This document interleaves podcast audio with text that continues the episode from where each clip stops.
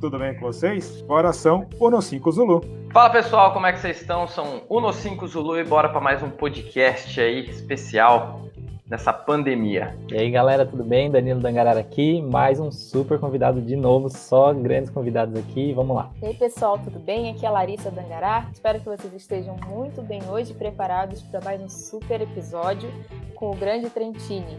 Eu já tô ansiosa pro episódio de hoje. Isso aí, dona Larissa, você já se antecipou, já apresentou nosso convidado, é com uma grande honra, um grande prazer que eu dou as boas-vindas, comandante Marcelo Trentini, seja bem-vindo ao No 5 Zulu.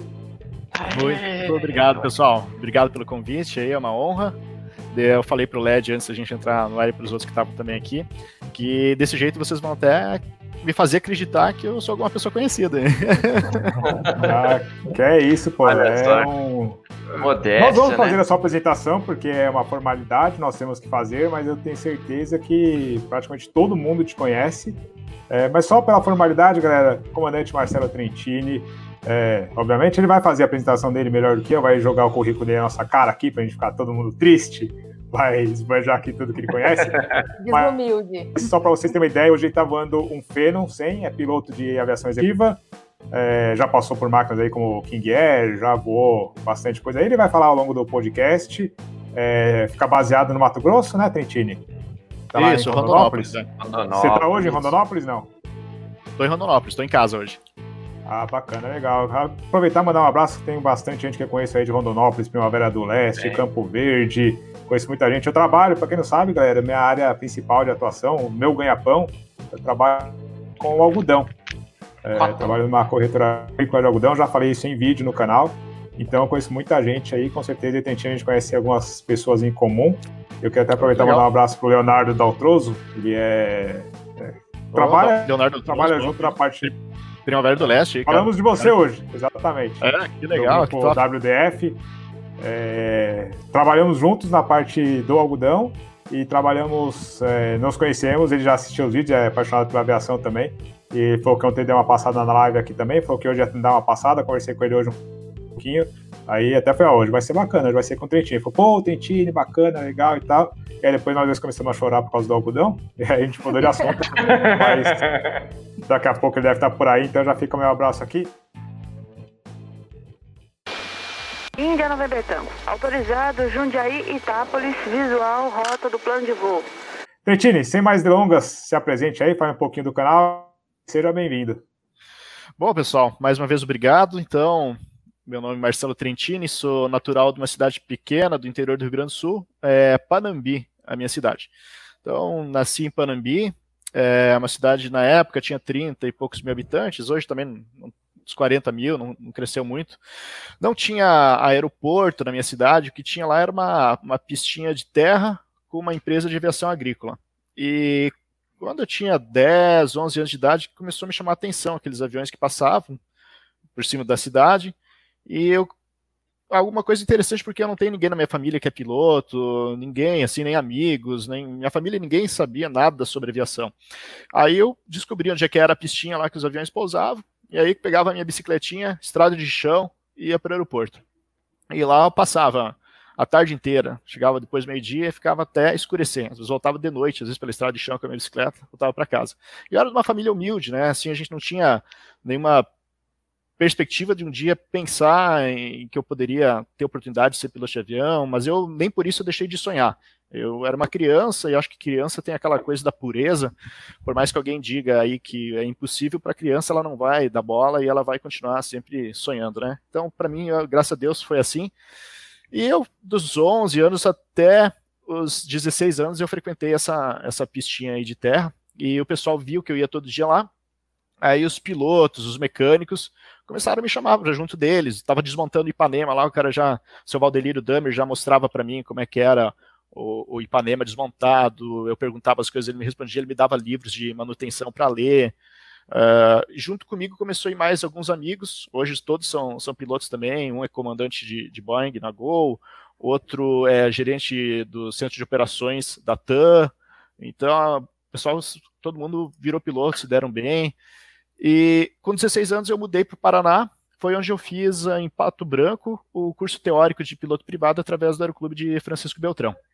Então, assim, a parte mais, é, digamos, da formação, eu comecei no interior do Paraná, depois retornei para o Rio Grande do Sul, voei de planador em Palmeira das Missões, onde eu aprendi muita coisa. Palmeira das Missões é um, é um centro de excelência de voo à vela, porque uh, na época da Segunda Guerra Mundial, muitos alemães que fugiram da Europa, eles se radicaram na região ali de, de Palmeira das Missões, principalmente a família Gabler, e eles uh, começaram a, a trazer a, o voo à vela, né, para essa região, que na Alemanha, uh, depois da Primeira Guerra Mundial, então, a Alemanha foi proibida de ter uma força aérea, e por um bom tempo ela teve que treinar os pilotos uh, da Alemanha em planadores. E quando, quando estourou a Segunda Guerra Mundial, esse pessoal então fugiu de lá e vieram para o Brasil, e aplicaram então o à vela naquela região. Então eu aprendi muito porque eram pessoas assim que que um, know-how assim violento, né? Foi para mim foi muito importante. Por exemplo, o pai do meu instrutor é, tinha sido piloto de Spitfire, né? Ele fugiu, ele, ele, ele fugiu, ele foi abatido na, na Segunda Guerra Mundial. E, é, então, pô, imagina o background que ele passou para o filho dele, o filho dele passava para mim, né? Então foi uma coisa muito bacana nesse período aí. Aí depois fiz Falei a. Que ele é humilhar a gente com o currículo dele? é, o meu instrutor voou de Spitfire. Eu, eu sei, o máximo que eu voei foi de PA-18 mesmo. E eu nem sabia disso. mas que não, cara, PA-18, mas que não. Uhum. Foi, foi muito bacana. Então aprendi muito com esse pessoal. E o que todo mundo fala que o voo à vela, ele acaba dando uma finesse na pilotagem do piloto, isso é uma grande verdade. Eu acho que o, o voo à vela, ele, ele lapida uh, uh, o pé e mão do piloto, né? Depois fui, fui voar aerobueiro, faz, fiz o PP. Uh, ah, não tive muitas dificuldades no PP voando aerobueiro, porque com 14 anos de idade, nessa época que eu frequentava aquela pistinha de terra, aí tinha o comandante Nestor Lang, ele tinha um KP4 lá na minha cidade, e aí ele ficava com dó de mim e me levava junto no KP4, poderia voar sozinho. Então, desde os 14 anos também eu já estava aprendendo alguma coisa sobre pilotagem, né? Então sempre Rato tive... de aeroclube, né? É, não era nem aeroclube lá, porque aeroclube não tinha, né? Era uma piscina é, né? de terra é, mesmo, né? E, bom, depois fui para Porto Alegre, então fiz o, o, piloto privado lá no Aeroclube do Rio Grande do Sul. E aí a minha família, ela começou a me cobrar a respeito da, do curso superior, né? Como eu falei, eu vim de uma família muito humilde e nesse período aí que eu estava sonhando em ser piloto, graças a Deus, o meu pai na empresa que ele trabalhava, ele, ele conseguiu ter uma ascensão profissional lá dentro da, da empresa e isso aí foi acabou que foi possível para mim fazer os cursos de piloto. Mas assim, aí vocês vão dizer, pô, mas você teve sorte, porque teu pai se deu bem dentro da empresa. Olha, eu, eu não digo sorte, porque eu acho assim, quando a gente tem um desejo muito grande na vida, uh, o universo todo conspira a nosso favor. É, então, quando a, é. quando a gente emite pensamentos positivos, tudo em volta acaba corroborando para chegar no ponto que você quer. Então, assim, óbvio, meu pai trabalhou pra caramba também, se dedicou muito. Mas eu acho que aquele pensamento positivo, e eu não me abalava quando alguém dizia para mim na época que a gente não tinha condições, a gente morava no. A gente não tinha casa própria, a gente morava no porão da casa da minha avó, não sei, lá no Rio Grande do Sul é muito comum essa questão de porão. É onde é que você usa para guardar as coisas lá, tipo, os maquinário que você usa em casa, vassoura, essas coisas você joga no porão. Então a gente adaptou o porão da casa da minha avó para a gente morar. Então, só para vocês terem uma ideia da, da realidade. Eu lembro muito bem, quando criança, de estar tá deitado no sofá de casa e passar rato, assim, por cima de mim, cara, para vocês terem ideia. Então, é, às vezes a pessoa pode achar que eu estou exagerando, mas não é, cara. A gente vivia muito humilde mesmo, muito humilde. Mas, assim, como eu falei para vocês, o universo acaba colaborando a nosso favor quando a gente tem uma força de vontade muito grande, né? Então, graças a Deus, as coisas foram dando certo. Aí fui para Porto Alegre, aí minha família cobrou eu fazer uma, um curso superior. Disse, bom, se for para fazer um curso superior, eu quero fazer então na minha área. E na época, a Faculdade de Ciências Aeronáuticas da PUC do Rio Grande do Sul, ela ainda tinha aquele convênio com a Varig, porque a Varig fechou a escola de pilotos da Ivaer. Ivaer, né?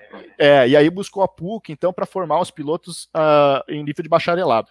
Aí os aviões da Ivaer, eles passaram principalmente para o Aeroclube do Rio Grande do Sul, e para o Aeroclube de, de São Leopoldo, na época que hoje virou o Aeroclube de Eldorado do Sul, né? Então dividiram os aviões. E para você, faz, você entrar na faculdade naquela época, primeiro você fazia um psicotécnico da Varig, para você ter ideia. Porque era um convênio que existia, inclusive você podia financiar a, a, a tua faculdade para descontar em folha de pagamento na Varig, né? Hum. Aí, então, beleza, entrei na faculdade, passei no vestibular e de início, então, eu pensei, pô, vou ser piloto da Varig, né? No primeiro dia de aula, o, o piloto-chefe da Varig foi lá, deu os parabéns pra gente, que era o Gilberto Santos, eu não estou enganado o nome dele. O comandante falou, ah, parabéns, daí vocês serão os futuros pilotos da Varig e tal. A gente realmente empolgado com aquilo, né? Mas aí, se vocês perguntarem para mim qual era o número da minha turma, era o número 13. Então, tu imagina a turma 13 o que, que ia acontecer, né? Cara, no meio da minha turma, dito e feito, a Varig começou a quebrar no meio da minha turma. Então, cara, ninguém foi pra, ninguém foi pra Varig. Pra, Ô, Trentinho, eu... só uma perguntinha. O curso de Ciências Aeronáuticas eram de quantos anos? Tem quatro Era- ou cinco? Não, lá a PUC do Rio Grande do Sul era o seguinte: era três anos, só que era praticamente integral. A gente tinha Ah. aula manhã, tarde e às vezes entrava até 9, 10 horas da noite. E aí nos finais de semana a gente voava. Então a- a carga horária do curso era bem alta. Era, era bem. Por isso que o condensado tempo era. quantidade É. de anos era menor, né? É, era três anos, é. Mas era é, nível bacharelado, né? Não é tecnólogo, não. É. Uhum. Certo. Foi a, primeira da América Latina foi a, a PUC do Rio Grande do Sul. Eu lembro que quando eu tentei procurar alguma coisa como piloto, a única coisa que aparecia, porque na minha cabeça eu não tinha contato com nenhum piloto mais parecido com você, assim, não tinha nenhum familiar. Eu fui pesquisar alguma coisa, a única coisa que apareceu de faculdade, de, de graduação dentro da área da aviação foi a PUC do Rio Grande do Sul.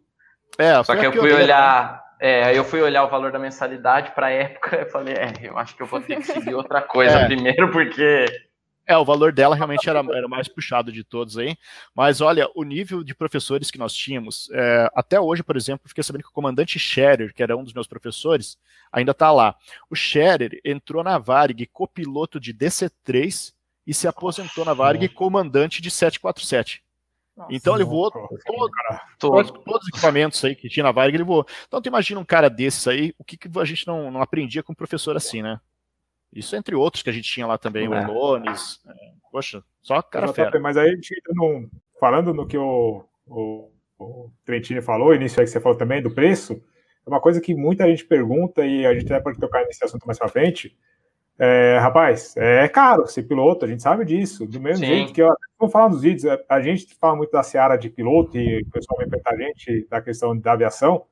Mas se você entrar num, num canal de médicos que estejam fazendo live agora na quarentena, ou de advogados que estejam sem ter que fazer, a formação de médico é cara, a formação de odontologia é cara, o Giba que está aí na live também trabalha com isso. Hoje em dia a gente não tem nenhuma profissão que seja barata, vamos dizer assim. É, Vai pensar, ah, isso é caro, a hora de voo é caro? É caro, ninguém nunca falou que não é caro. Mas eu acho que eu, isso que eu, aí o JP foi fazer a faculdade já, na hora que viu o preço, viu que é caro. Existem alternativas, e acho que o Trentino é um exemplo vivo, e é bacana ele estar Sim. aqui, dar esse testemunho dele, falar isso que ele está falando para a gente aqui, para ver que você não precisa nascer em família rica, você não, Não, precisa ser, Não. é, ter dinheiro e sobrando. cara, assim, é, e assim, vamos dizer, o cara não tem, sei lá, a família não teve condições, o cara acha, faz, faz um trampolim na tua vida. Acha alguma outra atividade, então, que você vai trabalhar, juntar uma grana para atingir teu objetivo final. Então você não esse, precisa. essa é- esse foi o meu caminho. Fui É, outra que achar- área e depois, e depois Exato, você voltei. tem que achar um, um Comigo trampolim. foi assim É. também. Eu já, na verdade, já trabalhava nessa área que eu trabalho até hoje, até já falo, já falei isso em vídeos aí, que eu não fui, não peguei a aviação como meu ganha-pão principal, porque já tinha outro emprego, inclusive foi que possibilitou tirar as carteiras. E muita gente assim, ontem a gente estava falando com a Jo Helps, ela Sim. entrou como comissária, a gente falou das pessoas que começam a trabalhar como comissários, porque tem uma grana bacana, querendo ou não, já estão voando, já estão no meio, então já estão Claro. aprendendo, para depois tirar as carteiras. E tem gente que vai trabalhar como Uber, a gente tem vários aí que são Uber, agora existe essa possibilidade, juntam a grana e vão tirar a carteira. Às vezes, em vez de demorar um ano, demora dois, três, mas Sim. cada um vai dar seu jeito. Não, eu, acho que, eu acho que sonho não tem idade, eu acho que né, isso é uma coisa que a gente põe na cabeça da gente, mas, cara, para buscar um sonho não, não tem idade. Eu sempre falo do Matheus, que foi meu instrutor em Londrina, quando eu fiz umas horas de voo também no PC em Londrina. Ele começou na aviação com 39 anos de idade e, e começou a dar instrução com 42. E foi um dos É. melhores instrutores que eu tive, porque era um cara mais maduro, um cara que batalhou por aquilo, então a valorização que ele dava no trabalho dele, a ênfase que ele dava era muito maior. É diferente, né? É, mas é aquilo que você estava comentando. Você te- tem um sonho, mentaliza, vai atrás, vai fazendo as coisas, que as coisas vão acontecendo. Você não precisa Não. colocar, ficar desesperado, ai, mas eu tô chegando nos 40, daqui a pouco eu tô fora do mercado. Eu tinha, essa, eu tinha essa preocupação, mas depois que eu tive experiências com amigos parecidos, assim, teve instrutor no aeroclube que começou a dar instrução com 35, com 37, entendeu? E hoje tá voando na Gol, o caso do instrutor que me solou o alto, inclusive. Sim. E, hoje você mas é mais ou menos. 35 tá fora do mercado, né? Tá é, então. Pois é, mas pode ser que com 39 não, com 36, com 35 e 4 não, meses. Não dá para saber, velho. Você tem que ir fazendo. O tempo, vai, o tempo vai passar de um jeito ou de outro, fazendo ou não, então por que, que você não faz? Vai passar o tempo fazendo. É lógico. É lógico. É, eu acho que uma vantagem que a gente tem hoje é o acesso a estudo, né? Então você consegue, Exato. por meios próprios, já ir estudando, já ir se preparando é, é. quando surgir as oportunidades, né? Com certeza. Que ano foi isso, Trentini, que você começou a faculdade? Eu comecei a faculdade no ano de 2001. 2001. É, bem no, no, ano do ataque das Torres Gêmeas, né? É então foi quando o mundo entrou numa recessão grande, foi aí que a é. Varg, Varg já não vinha legal, das pernas ali e tal, a gestão dela já não estava muito boa. E aí, com o ataque às Torres Gêmeas, a economia toda mundial entrou numa recessão, e aí foi o, o início do fim, né? Mas é. então, só voltando ao assunto lá, é, eu, durante a faculdade, eu descobri uma coisa muito interessante. Eu descobri que o meu perfil não era o da linha aérea. Uh, eu achava que eu queria ser piloto de linha aérea, mas durante a faculdade, estudando as coisas como eram, eu vi que, poxa, eu acho que não é bem isso que eu quero para minha vida. Aí você vai perguntar, ah, mas então tu nunca vai voar na linha? Não, não estou falando isso também. Se um dia eu precisar, a vida me conduzir para esse, esse segmento, cara, eu adoro voar. Então não tem distinção para mim. Tendo asa, motor, não precisa nem ter motor, porque planador é uma delícia voar. É, é isso que eu ia falar. é.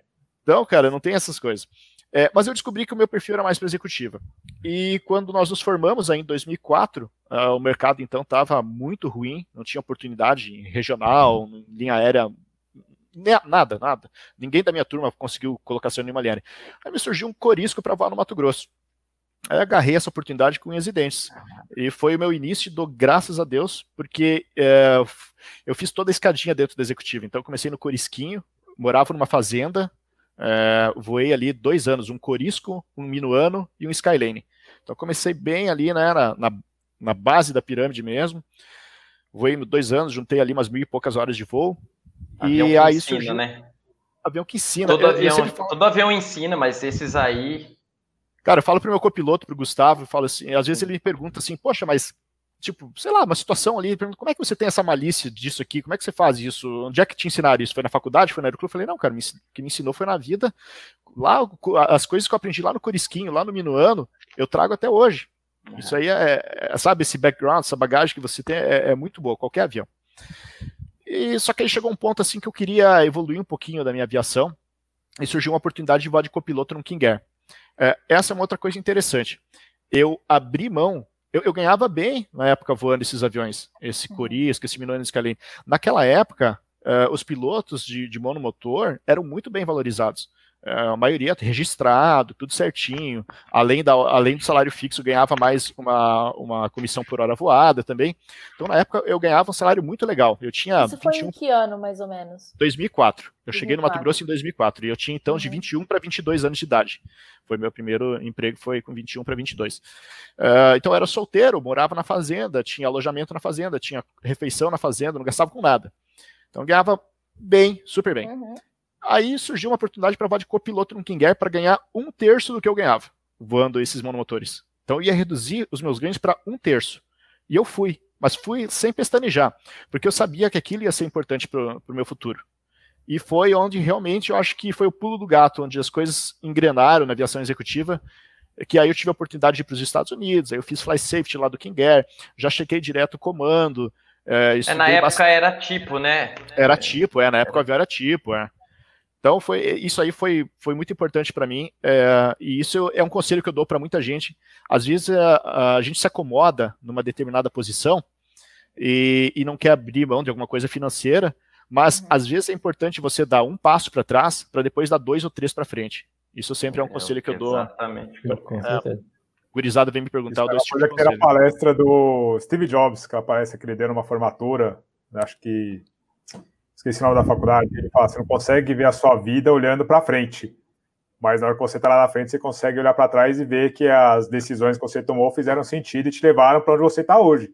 Se é. olhando hoje, daqui você não vai imaginar daqui a um ano como vai estar a sua vida. Mas daqui a um ano, se olhando para trás, você vai ver como as suas escolhas te levaram para aquele lugar. Com certeza. Com certeza. E aí foi, eu voei de copiloto um tempo ali. Essa empresa, eu fiquei um ano só nessa empresa. Uh, surgiu a oportunidade de voar um Seneca em comando. Aí seria uma, eu vi que era outra oportunidade boa para mim porque eu tinha então a experiência de comandante de monomotor, eu já tinha uma, uma, certa experiência ali de turbo hélice, tinha tirado a carteira do avião, tinha tido a oportunidade de fazer simulador, mas aí voar um bimotor em comando, eu achei que seria legal. Então, e, e, nesse tempo eu fui me, me, me sedimentando na, na, aviação executiva. Eu é aqui que eu vou ficar. Estou gostando disso daqui, tá legal, tá dando certo, vou ficar por aqui mesmo. Aí as companhias aéreas começaram a melhorar.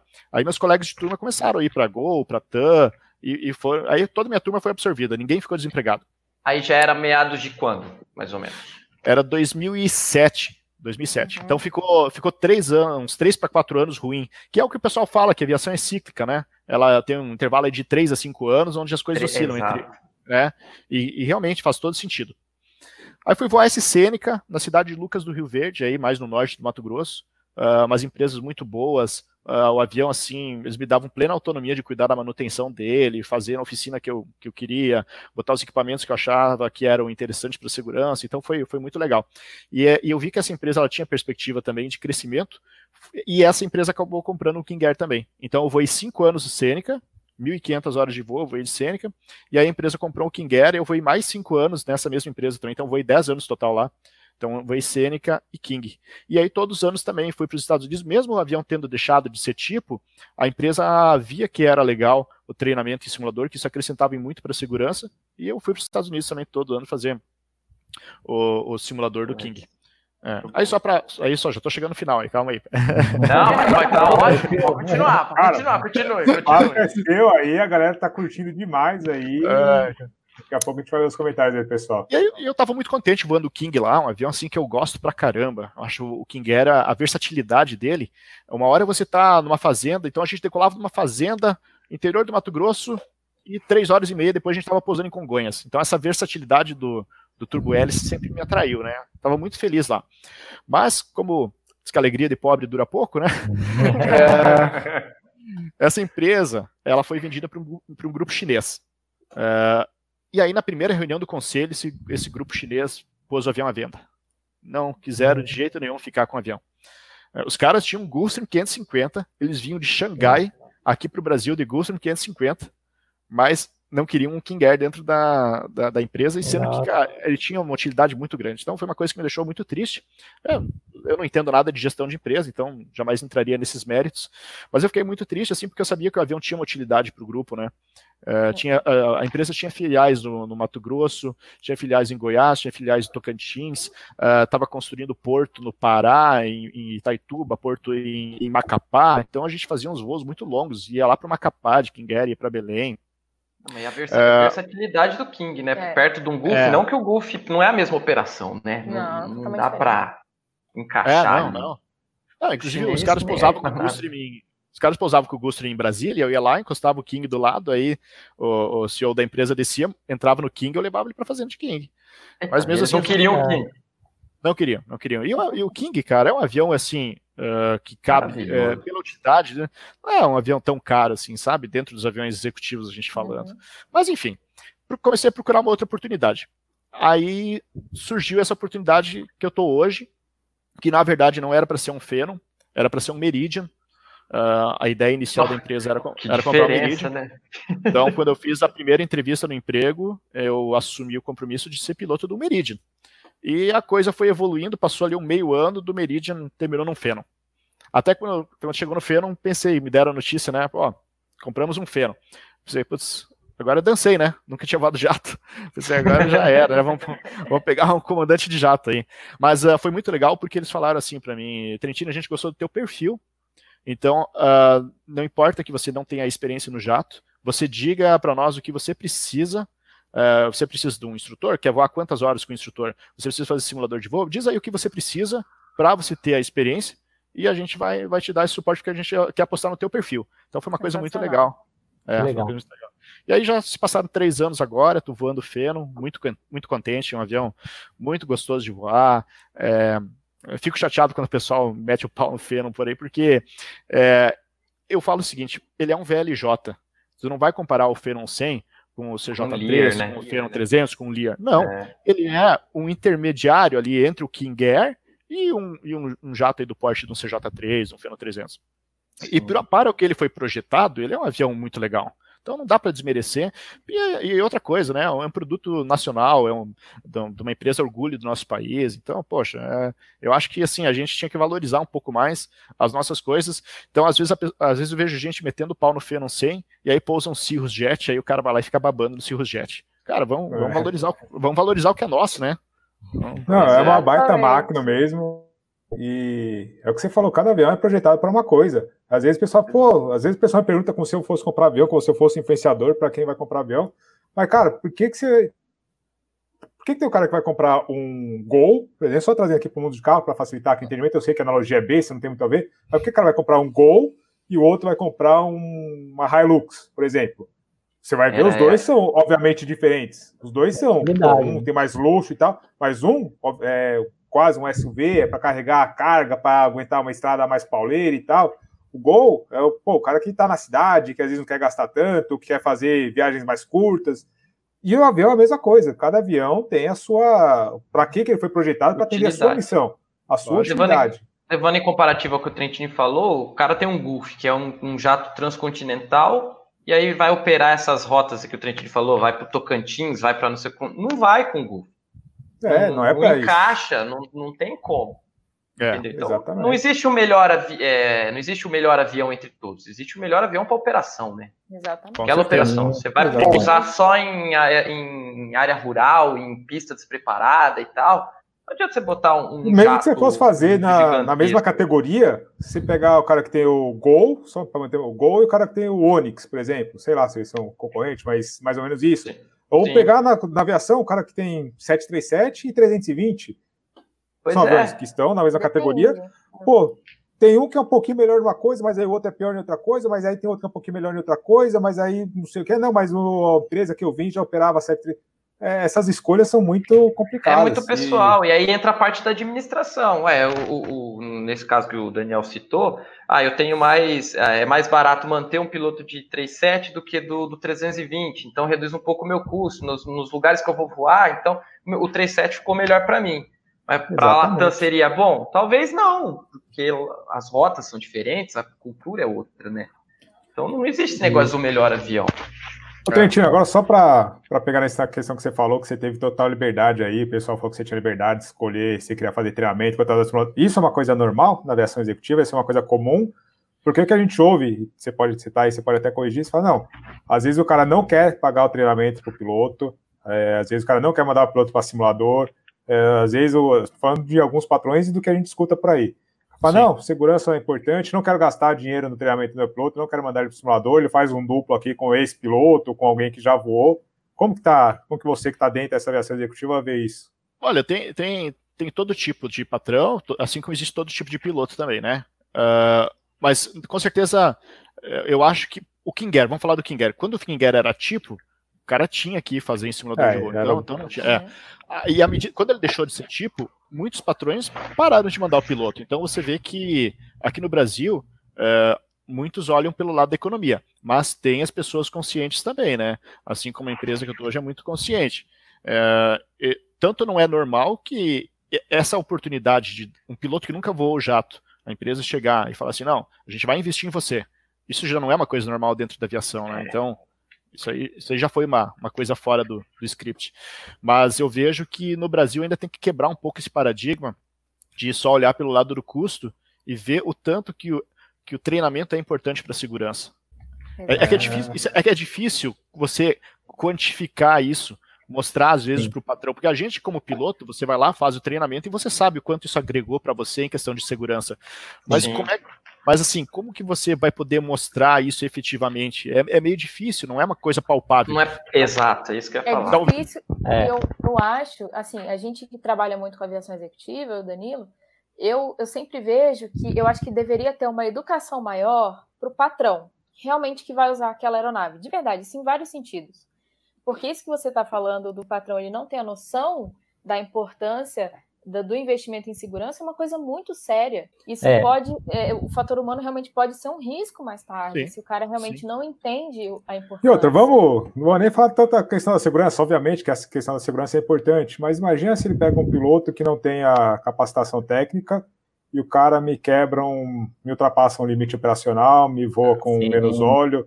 Imagina Sim. o prejuízo que o patrão vai ter. No final das contas, o patrão vai ter que sim, pagar. Sim. Eu quebrar o trem de pouso no pouso, alguma coisa é. assim. Sim, é, Nem para até... falar do acidente em si, né? Mas só para entender como isso é importante para os patrões esse treinamento. Com certeza. É, e até nessa linha que a Larissa falou, a gente tem muito contato com a Embraer aqui de Sorocaba, né, o centro de serviço deles, e a gente sabe que quando o Finon foi lançado, muito dono de King fez a migração, né, comprou o Finon, só que eles se assustaram com o preço da manutenção, o preço da operação, então você vê que assim, é, não tem um conhecimento assim do que, que, ele está né? fazendo. Né? É, é, ele simplesmente porque... compara as velocidades e e às vezes, assim, é, a gente, a gente tem colegas pilotos que eles têm o desejo de voar um determinado equipamento e eles acabam transferindo esse desejo para o patrão, só que. Eles patrão, influenciam, né?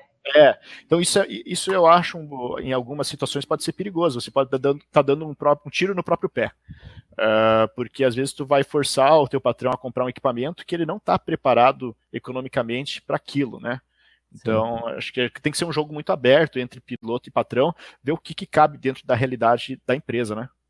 Isso. É, é uma coisa que, que, deveria ter, um estudo, né? Ah, qual que é a malha que você vai operar? Uhum. Vou operar tal, tais é. lugares. Não, é. isso dificilmente acontece. Dentro da executiva, a gente sabe que empresas como a que o Trentin trabalha, acho que fariam alguma coisa nesse sentido, porque é um negócio mais, mais pautado em número mesmo, né? Alinha número com segurança, né? Sim, com certeza. E, mas tem, tem, o que nem o Trentino falou, tem de tudo. Tem muito patrão que pode ter o avião, mas não deveria, né? Tem o poder aquisitivo, mas não tem o poder para manter. Sim. E aí acaba cortando o custo em outra coisa. Outro piloto acaba influenciando mesmo na, na Isso aquisição. tudo é uma questão de educar o cara, porque assim, o cara é. que ele vai comprar a aeronave, ele não precisa saber é, a fundo tecnicamente o que aquela aeronave faz, mas ele tem que saber é, o que é básico para ele conseguir ter aquela aeronave que seja adequada para a missão que ele vai cumprir, que ele consiga escolher uma pessoa adequada e que, acima de tudo, ele aprenda a dar autonomia para as pessoas que têm esse conhecimento Sim. técnico. É, Muitas vezes a gente sabe que não acontece. Sim. Pelo, sim. pelo menos é onde acontece, é, é. que a gente sim. vê muito em aviação grande é cara que não está nem aí, ele quer a hora dele sair. Então, é tem que ter essa educação também. É, às vezes entender que a aeronave às vezes tem que ter um piloto, tem que ter alguém para gerenciar a manutenção, tem que ter uma equipe maior por trás, que não só a pilotagem. É, isso é. tudo ajuda a realmente ter uma segurança maior, né? Com certeza, aquele é. respeito ao descanso da tripulação, né? Proporcionar uma, uma condição é. adequada para o piloto descansar. É, é, o que eu sempre falo assim.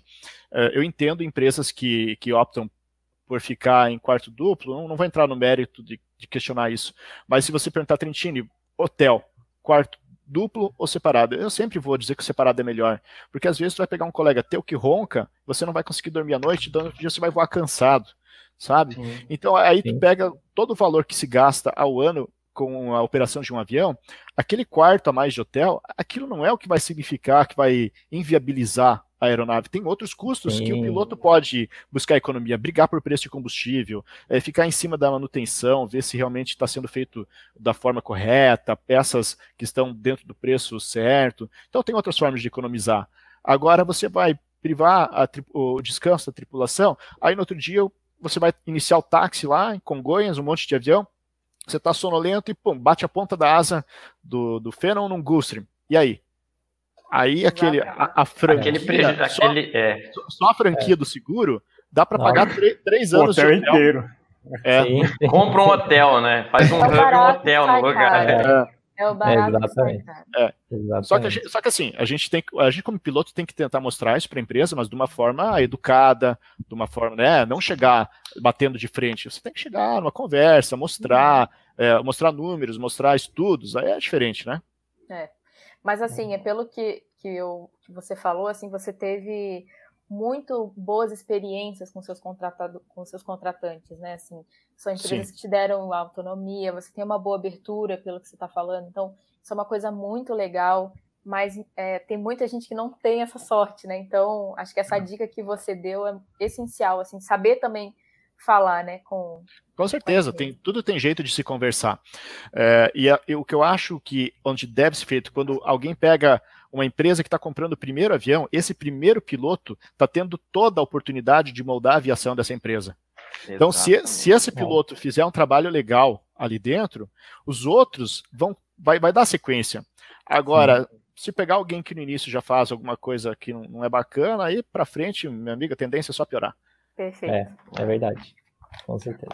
Não vou nem falar a letra da música que eu pensei agora, mas é aquela que fala que quando nasce torto, nunca se endireita.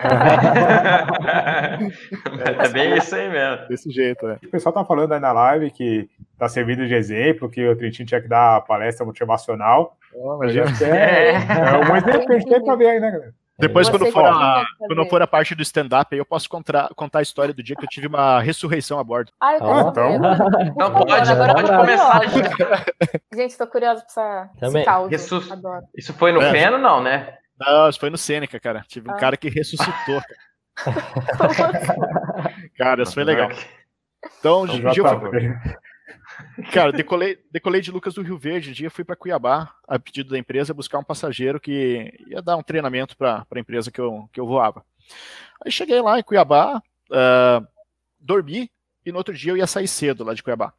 Aí saí cedinho no outro dia, só que aqui no Mato Grosso a meteorologia ela, ela muda bem rápido. Então liguei lá para Lucas do Rio Verde, tinha era amanhecido Cavoque, mas uma época que as temperaturas baixam aqui no Mato Grosso, tinha eh, chovido na noite anterior, então alta umidade, baixa temperatura, mas ainda estava céu limpo. Então, beleza. Embarquei o cara e Lucas do Rio Verde na proa. E o passageiro, ele já era de uma certa idade, certa idade e bem obeso. Cara, bem, bem parrudão, assim. Gordo mesmo, falando a palavra certa. Aí, cara, vamos para Lucas do Rio Verde. E chegando próximo do Lucas do Rio Verde, eu vi que tinha começado a formar muito nevoeiro na região.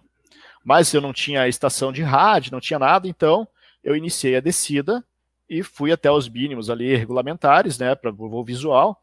Eu, quando eu vi que eu ia entrar na camada e que não, aí, cara, eu, não, não vou entrar nisso daqui, não vou entrar em instrumento aqui porque vai saber como é que tá a, a situação embaixo, não sei, não vou furar, não tô, né, não tô me sentindo confortável. Aí arremeti e quando eu fui olhar para trás para falar pro cara que a gente ia voltar para Cuiabá, ele tava caído no banco, com a língua de fora. Oxe. Totalmente Não. caído, assim, cara, os braços caídos, língua de fora. E disse: caramba, o cara infartou e morreu. Nossa. Poxa vida, era só o que me faltava agora. que legal. É. Que maravilha. Que... E agora, meu? meu? Aí eu já putz, voltei para frente, pilotagem do avião ali, eu tava voando single pilot, né? Deixa o cara tá morto mesmo atrás. Aí já fui pensando, chegar em Cuiabá, acionar uh, eh, IML, vigilância sanitária, Ai, polícia, um já, já, já, fui fazendo o meu checklist. Ele já ia pegar daqui a pouco o diário de bordo, lançar o óbito ali, né? Aí, tá, voltei pro de Cuiabá, voei mais uns 10 minutos. Aí eu vi um buraco no meio da, da, da, do nevoeiro, eu vi que tinha uma região lá que estava aberto e eu vi uma pista agrícola. E como eu não estava muito distante do meu destino, eu pensei, cara, eu vou posar nessa fazenda aqui. E aí eu, eu, eu conheço o pessoal da polícia lá de Lucas do Rio Verde, conheço. Eu estou em casa, aí vai ficar mais tranquilo de resolver essa situação, né? Mandar o corpo de volta para a família e tal. Já fui pensando em tudo isso. E desci ali 360, descendo daquele, naquele buraco lá. Quando eu alinhei, cara, para pouso na fazenda, alguém grita lá de trás. E aí, comandante, já estamos chegando? Cara, isso. Ah, meu amigo, o que, que, é isso aí? Cara, não, não, mas o legal foi minha resposta, cara. Eu olhei para trás. Ali, Espero tava... que não. Eu falei pro, e eu falei pro cara, pô, meu, tu não tinha morrido? aí o cara, morrido? Como assim? Não, tava aí com a língua de fora, caído em cima do banco, os braços de um lado, perna pro outro. Achei que tu tinha tido um infarto, tinha morrido. Eu falei, não, o voo tava tão agradável que eu vim dormindo, tava tão gostoso. Aí, já, então, falar, né? mas, beleza, então deixa eu pousar aqui, depois eu te conto como é que é. Nem pra dar uma roncada, né? Aí, cara, eu faz, Aí espero que risada, não, espero né? que não esteja me chamando do além, portanto você já tá chegando.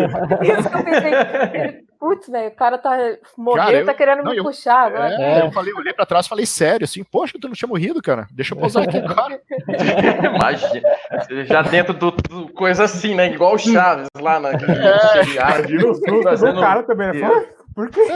É. Como assim, morrido? Falar que meu amigo, é. já tô aqui ah. fazendo seu velório, você não tá entendendo. É, tava já acionado tudo aqui. Essa foi engraçado. E a história cara. do Sagu? O Beck tá falando pra você contar a história do Sagu. É, Beck, cara, cara, esses dias fiz uma live com o Beca e aí uns colegas meus de faculdade, cara, e de Aeroclube entraram lá e, e vazar essa história do Sagu. Você, vazar sabe... é boa, né? Vazar é boa. É, é, é tipo o Wikileaks da aviação, né? o Anonymous. O Anonymous. É, é, é. Porque, vocês, é, é, no, no, sul é muito comum a sobremesa Sagu, não sei se vocês Sagu é uma delícia. É, Conheço. Beleza. Aí, é, quando eu fui no Aeroclube de Porto Alegre, o Clube do Rio Grande do Sul, fazer o PP, na época, muitos comandantes da Varig mandavam os filhos para fazer o curso lá. E os instrutores tinham uma curiosidade muito grande em saber quem era filho de comandante, né? Aí podia ter um tratamento diferenciado, alguma coisa ali, né? E tinha muito cara, os pais voavam 767, voavam outros internacional lá. Uh, uh. Aí, primeiro voo de aerobueiro, decolamos lá e tal. Mas meu instrutor, gente boa pra caramba, até um abraço aí pra ele, o Mussoi, hoje comandante na Gol aí, mas gente boa pra caramba. Mas eu fiz essa brincadeira e, e, pegou. Aí decolamos, ali mantendo a reta ainda. De repente vem uma pergunta no meu fone. E aí, Trentini, teu pai faz o quê? Ah, deixa comigo agora. Falei, ah, meu pai é o maior plantador de sagu aqui do Rio Grande do Sul. Tem a maior lavoura de sagu. e sagu não se planta, sagu é feito é. Sagu é de mandioca, cara. Como é? mandioca. É, do amido, né? É, Aí, é, falei, não, meu pai é o maior produtor de sagu aqui do, do Rio Grande do Sul. Aí ficou, ele ficou quieto durante o tempo e falou, pô, cara, que legal. Pô, bacana, cara. Eu nunca tinha conversado com alguém aí que plantava sagu. E aí tinha um outro instrutor nesse aeroclube que era da minha cidade, era lá de Panambi. E eu falei para esse meu amigo, que era instrutor lá, que eu tinha aplicado no meu instrutor que meu pai era plantador de sagu, então ele me ajudou a mentir junto. É, e teve uma época que eu parei de voar, por um, uns problemas lá que eu tive que parar, tipo umas quatro semanas de voar.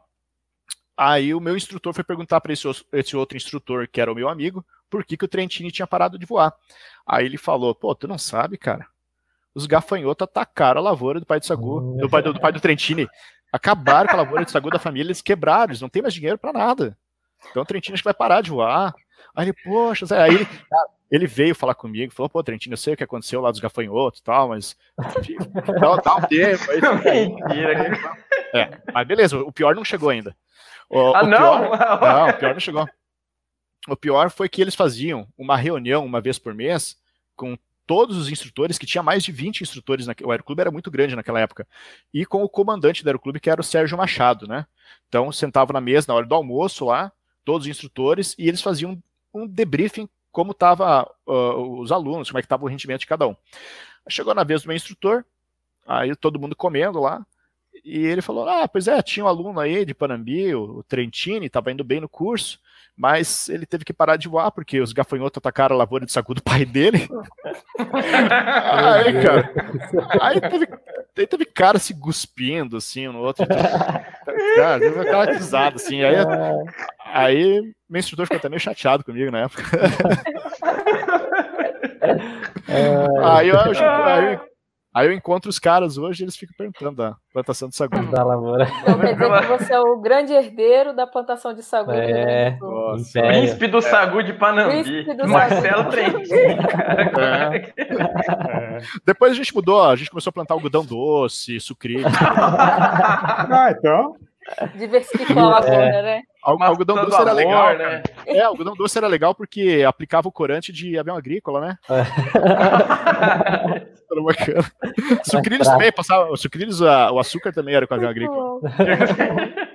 Ô, Trentini, e troca de cueca? Já que a gente tá, foi pergunta do Becari, pergunta clássica dele, troca de cueca, teve alguma? Uh, todas por questão meteorológica. Hum. Todas por questão meteorológica. Uh, não tive nenhuma por problema mecânico do avião. Meteorologia, acho que uma das piores foi quando eu decolei de Cuiabá para Lucas do Rio Verde, de Sêneca também. Final do dia já para chegar bem, assim, cinco minutos antes do pôr do sol no, no, no, nosso destino. E aí eu já saí fazendo muito desvio de Cuiabá. Uh, chegou num ponto que eu fiquei preso entre várias formações. E escureceu. Então eu não ia poder mais prosseguir para o meu destino. E para voltar para Cuiabá ia ser muito complicado, porque as formações estavam muito fortes. Fazia pouco tempo que eu tinha perdido alguns amigos que eles entraram numa formação com o Sêneca e o Sêneca perdeu a asa em voo. Então todos Nossa. morreram. Caraca. Então aquilo, aquilo me veio assim, veio na cabeça, né? Poxa, e agora, cara? Vou ter que entrar de Sêneca numa pauleira dessa aí, não sei se o avião vai aguentar. Já ficou, foi uma situação bem, como eu sempre falo assim, aquele gosto de cabo de guarda-chuva na boca, sabe? É uma situação bem complicada. Aí, mas eu, a única possibilidade que eu tinha era voltar para Cuiabá, porque não tinha nenhuma outra pista balizada naquela região que eu conseguisse chegar. Aí coloquei na proa de Cuiabá e durante o trajeto olhei para baixo e vi que tinha uma sede de uma fazenda grande e bem iluminada. E geralmente as pistas agrícolas nas fazendas aqui no Mato Grosso, elas ficam paralelo à, à sede. Tem a plantação de eucalipto, geralmente em volta da sede, da sede da fazenda, e a pista fica paralelo, próximo ali da sede. E eu consegui, cara, num mergulho, com os faróis do avião, consegui ver que tinha uma pista lá. Nossa. E consegui pousar assim, cara, foi Deus que ajudou. Consegui pousar já escuro nessa fazenda, Aí o pessoal nos deu alojamento, receberam a gente muito bem lá. Mas foi assim, o patrão desembarcou do avião e eu demorei uns minutos ainda até sair da cabine porque tinha que esperar a perna para é, é, isso aí então foi, foi uma. E outra foi no início, assim, da, quando eu voava o Corisquinho, eu, eu também entrei numa, numa formação, cheguei a entrar nessa por total inexperiência, porque eu tinha 150 horas de voo quando eu, meu primeiro emprego, eu não tinha pego duplo com ninguém, então foi na cara e na coragem. Essa, essa eu entrei numa, numa formação muito grande e o meu patrão falou para mim, uma hora ele falou, ele falou assim, Trentini, olha as árvores ali. Cara, quando ele falou, olha as árvores, eu olhei, a gente já estava num 60 graus de inclinação, mais ou menos, com o corisco, e assim, aproado, assim, com uns eucaliptos, assim, de uma sede, de uma fazenda, cara. Uhum. Aquele dia eu acho que foi o mais perto de morrer que eu passei, mas eu consegui também não sei como, até acho que é, mais uma vez foi Deus, com certeza, porque eu consegui colocar o avião na atitude e aí, cara, a gente foi cuspido para fora do negócio, que eu cheguei a bater a minha cabeça no teto do avião, ali tinha o parasol ali do Corisco, né? E cortei minha cabeça e quebrou o parasol em cima de quando a gente saiu da formação, a, a turbulência Nossa. foi tão grande que eu cortei minha cabeça e quebrei o parasol do avião. Nossa, foi. Caraca. É, não, tá voar em fazenda não é moleza, não, viu? É, é que assim, é, queira ou não, 150 horas de voo é muito é pouca pouco. experiência, né? é pouco. Por isso eu acho legal. o comando assim, né? Uma... É, é, pouco, é pouco. Eu acho legal quem tem a oportunidade de pegar duplo, voar com um piloto experiente, aprender as coisas. Né? Isso é muito importante. E eu falo assim, Deus foi bom. E é uma versão diferente, né, Trentini? Porque é você, principalmente quem tá saindo de aeroclube, Sim, tá é. com aquela experiênciazinha. Hum, até quem tá na aviação comercial é, é diferente, né? Você tá é, tá nessa. Aeroclube você tá numa redoma ali, amparado, né? Você voa em tempo bom você tem um instrutor junto contigo. Uh, então é, é, diferente. Agora, quando tá você ali e mais ninguém, e o patrão acreditando que você é o cara que vai saber fazer as coisas, né? É você mesmo acreditando que você é o cara, né? Até você ter uma experiência é, dessa. Até, né? até a gente acredita também. Não, mas ainda bem que acredita, né? Que pelo menos é. o seu espírito vai elevado. Certo. Mas foi assim, acho que os dois grandes sustos que eu passei. Depois aí voando o King Air, o King Air já é um, um, avião mais robusto, mais bem equipado, já voa mais alto. E no Phenom hoje também a gente voa aí, sobe entre 38, 39, até 40, o teto dele é 41 mil pés, né? Então a gente acaba livrando muito as formações, então já, já muda bastante. O cenário de segurança é totalmente outro. É outro, né? Coordenação em Rondonópolis, Papá Romeu, Papá Lima Romeu, acionado no hangar da margem, iniciando o táxi ao ponto de espera. Alguma nota para coordenação com Papá Romeu, Papá Lima Romeu. Eu queria saber, Trentini, como que você começou com o seu canal, o que, que te ah. inspirou a fazer? Ah, era essa era pergunta, era essa pergunta, pergunta do Marcos Pierre, cara. Você Sério? É verdade. E por é, quê? Quando começou essa história toda? Cara... Uma dúvida do povo. Eu, então, é, é legal perguntar isso aí, porque assim, eu nunca pensei em ter um canal. Nunca foi meu objetivo. Uh, eu comecei a lançar os vídeos quando eu voava o Sêneca ainda, em 2009. Eu gravava, na época, na época, do Corisco, eu já gravava os meus voos, mas não era, não, existia GoPro naquela época, então era com aquelas uh, câmerazinhas digitais, né? Tipo as TechPix da vida. Então eu tinha, eu fiz Sony, um Sony Cam, né? Não, so, é, Sony, assim. Sony, era pra, Sony era pra rico, né? Sony era, pra rico. Ah, era, era TechPix mesmo, né? Pagava no boleto. 48, 72 vezes, né? Aí, cara, eu fiz um suportezinho pra pôr ela lá no Corisco, então eu filmava meus voos naquela época já. E eu gravava eles no CD. Só que aí começava, arranhava o CD, eu perdia, aí eu perdia os vídeos. Aí surgiu o tal do YouTube. E eu pensei nele como uma nuvem. Eu, pô, eu vou jogar meus vídeos hum. aqui simplesmente para arquivar eles. Só que eu nem sabia que na época podia colocar ele como não listado, eu coloquei como, tudo como público, nem sabia. E eu, assim como eu tirava da câmera, e depois que daí eu, eu comprei a primeira GoPro, do jeito que eu tirava, eu, eu jogava lá. Eu não editava, não fazia nada. Mas teve um dia que, aí já na época do King Air, então se passou de 2009 até 2012, eu comecei a voar o King Air em 2012, então foram aí três anos. Uh, eu fui para Congonhas e pousei noturno, com chuva, 500 pés em Congonhas com o King Air, e o copiloto tinha posto para gravar essa aproximação. E esse vídeo estourou. Esse vídeo começou, de repente, do nada, um dia eu resolvi olhar, ele lá tava com 200 mil visualizações. Eu disse, cara, o pessoal tá gostando de assistir isso aqui, hein? Sem aí foi nenhuma sem edição nenhuma. Nada, nada, nada. Aí ele foi, cara, 300, 400, chegou em 500 mil. Aí um amigo da minha mãe falou, até um dia eu comentei do, do, do YouTube para ele, falou assim, cara, mas você tem que ver isso aí sob outra ótica. Você tem que ver isso aí como uma ferramenta, como, né, como um canal. Daí começou a se falar em canal. Eu disse, é, acho que realmente ele está certo. E aí eu comecei a, a, buscar uma melhoria nos vídeos, comecei a colocar a fonia junto, aí colocava às vezes uma musiquinha. Eu me inspirava muito na época no comandante Davi da Avianca, né? Rodrigo Davi. Sim. Comandante sim, Rodrigo Davi. Davi. Então ele fazia uns vídeos muito legais, eu admirava muito os vídeos dele, e aí me inspirei nele. Aí eu fazia, só que eu via que os vídeos que eu colocava com música, tentando fazer uma edição ali, esses eram o que menos dava visualização. O povo queria ver o operacional mesmo. Então, é. analisando. É, então é legal. Então, analisando como os vídeos estavam indo, eu vi, eu vi por onde o público queria que, que, que os vídeos fossem. E aí comecei a focar no operacional. Quando eu comecei a voar o King Air, eu procurei na internet muito conteúdo de partida do avião, check, execução de checklist, não achei nada, nem em inglês. E aí foi outra coisa que eu, que eu me propus a fazer. Eu falei, quando eu estiver voando um King Air em comando, eu vou fazer uns tutoriais aqui de partida, execução de checklist, e vou pôr na internet para ajudar os outros pilotos. Inclusive, antes disso, eu tinha traduzido todo o manual do King Air C90. Eu peguei o manual da Fly Safety e traduzi todo ele do inglês para o português. É, lugares onde tinha gravuras no, no, no, manual, eu ia lá e tirava foto. Então, eu substituía as gravuras, uh, desenhos, por foto mesmo do avião real. E aí também um amigo meu jogou esse manual na internet e muitos pilotos baixaram. Então eu sempre tive essa, esse intuito de querer ajudar. Até uma coisa interessante, porque às vezes as pessoas podem olhar de fora, como tem alguns comentários que até deixa a gente às vezes meio é, desmotivado. Os caras, ah, esse piloto aí quer, quer se aparecer, estrelinha, não sei o quê. Cara, nunca foi meu objetivo. Quem me conhece pessoalmente, quem são meus amigos, sabe que eu nunca tive esse objetivo. Foi o primeiro objetivo foi guardar meus vídeos, o segundo foi ajudar e depois proporcionar ao público que não tinha a oportunidade de um dia ir na cabine de um avião, ou muitos, como do canal, tem muita gente que nunca voou na vida. Então, proporcionar que essas pessoas pudessem desfrutar um pouco da mesma sensação que nós temos, né? Então foi por aí. Legal. Foi uma coisa natural. Totalmente natural. Muito legal. Eu sou, eu sou suspeito para falar, porque ó, eu, eu, comecei a acompanhar o canal justamente por causa disso aqui, não tô nem aí pra nada. É o quê? O cara acredita, eu coloco música, encho de música, tiro barulho de motor. É, mas, mas você já escutou do seu.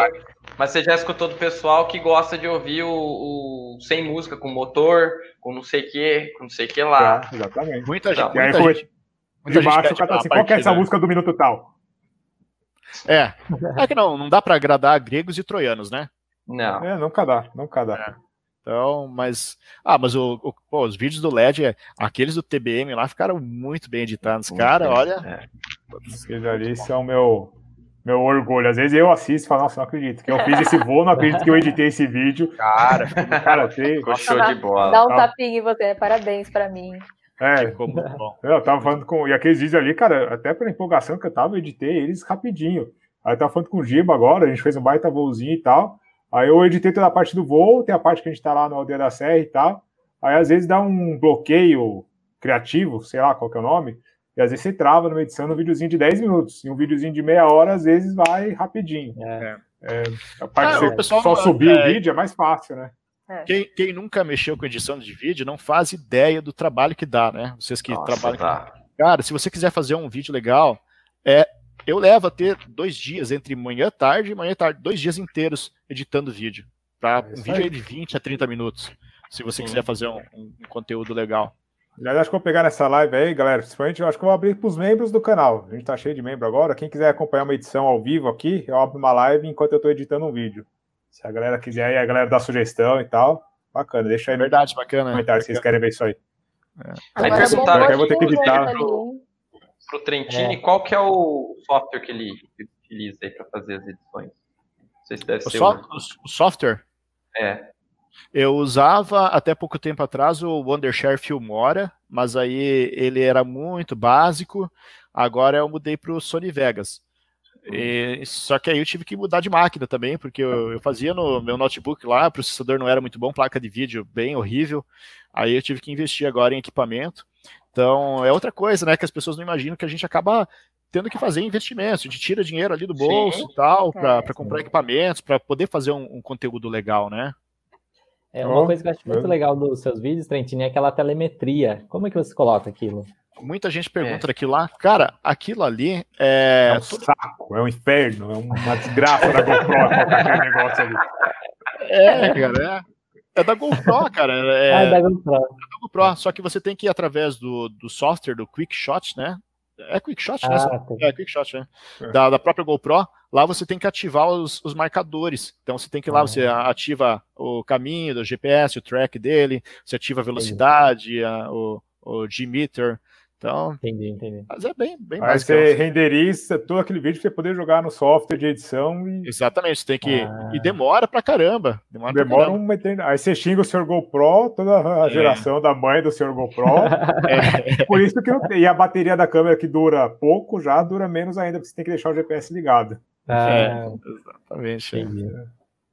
E ó, você sabe, Trentini, que tem algumas rinchas no mundo, né? Bolacha, biscoito, Rio, São Paulo, avião, helicóptero. E agora você, você virou inimigo, cara. Você usa o Sony Vegas, eu uso o Adobe Premiere, então a gente tem uma rixa aí já. Depois é uma coisa não em comum. Eu acho que você tem que me ensinar a usar o Adobe. a gente aprende junto, então. É, o, o Ed Romero, acho que também usa o Adobe, né? O Ed Romero edita no iPad, cara. Quando ele tá na fazenda, ele edita no iPad, cara. Eu, ele me falou, eu já mostro. Cara, eu pago um pau pra ele, cara. Tira o chapéu. Porque editar ah. no computador já é difícil, com mouse. Meu mouse é cheio de atalho aqui. Eu tenho esse mouse aqui que é um pouco mais chique, é cheio de atalho aqui. Mas Nossa, o... tudo isso pra mostrar o mouse dele, que é tudo. Viu, né, não, e o cara edita no, no iPad. É, é, não, ele é, ele é raiz. Ele é raiz. ele é raiz. JP, você separou as perguntas aí? Como que tá? Mas... Ah, eu separei. Tem um monte. Bombou de pergunta agora. Então. Né? Vamos lá. Ó, o aqui é assim. Não, aqui... cadê? O aqui é assim, não. É, o aqui é assim. Mas não é essa aqui a pergunta. Não é essa a não é pergunta, é não. não. É aqui não, ou não é assim? É o do André Juan aqui, ó. Tem bastante o gente Trentini... perguntando da questão. Fala. Não, vai lá, manda lá. Fala. Se o Trentini já foi o famoso Comovac, comandante, motorista e vaqueiro. Cara, totalmente. É, eu lavava o avião, cara. Eu, o Curisquinho, eu que lavava o avião, além de limpar por dentro, eu que lavava. Então, eu, na fazenda, imagina, época de chuva no Mato Grosso, todo dia chove. Então, eu chegava com o avião e até chegar no hangar era terra, chão batido. Sujava tudo. Aí voo no outro dia, por mais que eu fosse sair na terra de novo, que eu sabia que ia sujar, eu lavava o avião, esfregava o pneu ali. Aí quando chegava nas fazendas, quem que era o motorista da caminhonete para olhar a lavoura? Trentini, né? É, é. eu só não é fui coisa... ao, eu só não fui o P, né, do Comavap, só não fui o pistoleiro, mas o resto eu fui. Uma coisa que o pessoal não sabe, na aviação executiva você é o piloto, faz tudo isso que você falou, você é o DOV, você é o responsável pela documentação, você é o meteorologista, você é o comissário, e são coisas que na aviação comercial, por exemplo, tem todas as funções definidinhas, bonitinhas. É, a gente trabalha pra caramba. É, quem, quem vê de fora, às vezes você chega de um voo de duas horas cansado, moído. Principalmente quando voava o King, cara, porque o King é 28 mil pés, a cabine dele fica 10.500. Alto Nossa, pra caramba. Então, então fazer, um voo de, é, fazer um voo de duas horas e a 10 mil de cabine, é, é, o cansaço é grande. Então, o cara chegava num voo de duas horas, às vezes alguém olha, você tra trabalhou, né? Duas horas por dia. Você trabalhou duas horas hoje e tá cansado, mas ninguém sabe o horário que você tem que acordar, aí você pega, vai para o aeroporto, que muitas vezes é longe, chega lá, prepara o avião, abastece, comissaria, né, dá uma limpadinha onde precisa. Ah, isso fora o plano de voo que você já fez no dia anterior, né? Então, Cara, duas horas de voo vira casa. Vira duas horas de oito horas tranquilo, de trabalho. Tranquilo, tranquilo. Aí você chega no teu destino, aí você tem que fazer o abandono do avião, às vezes já preparar ele, já deixar abastecido para outro dia. Aí você chama uma condução, vai pro hotel, chega no hotel, entra na fila do, do, do check-in, e aí tu faz o check-in, daí tu dá, dá, tempo de largar a mala no quarto, tem, sai para jantar, tem que dormir cedo pro outro dia. Pô, cara, é, isso aí o pessoal só vê as pingas que a gente toma, mas não vê os tombos que a gente cai.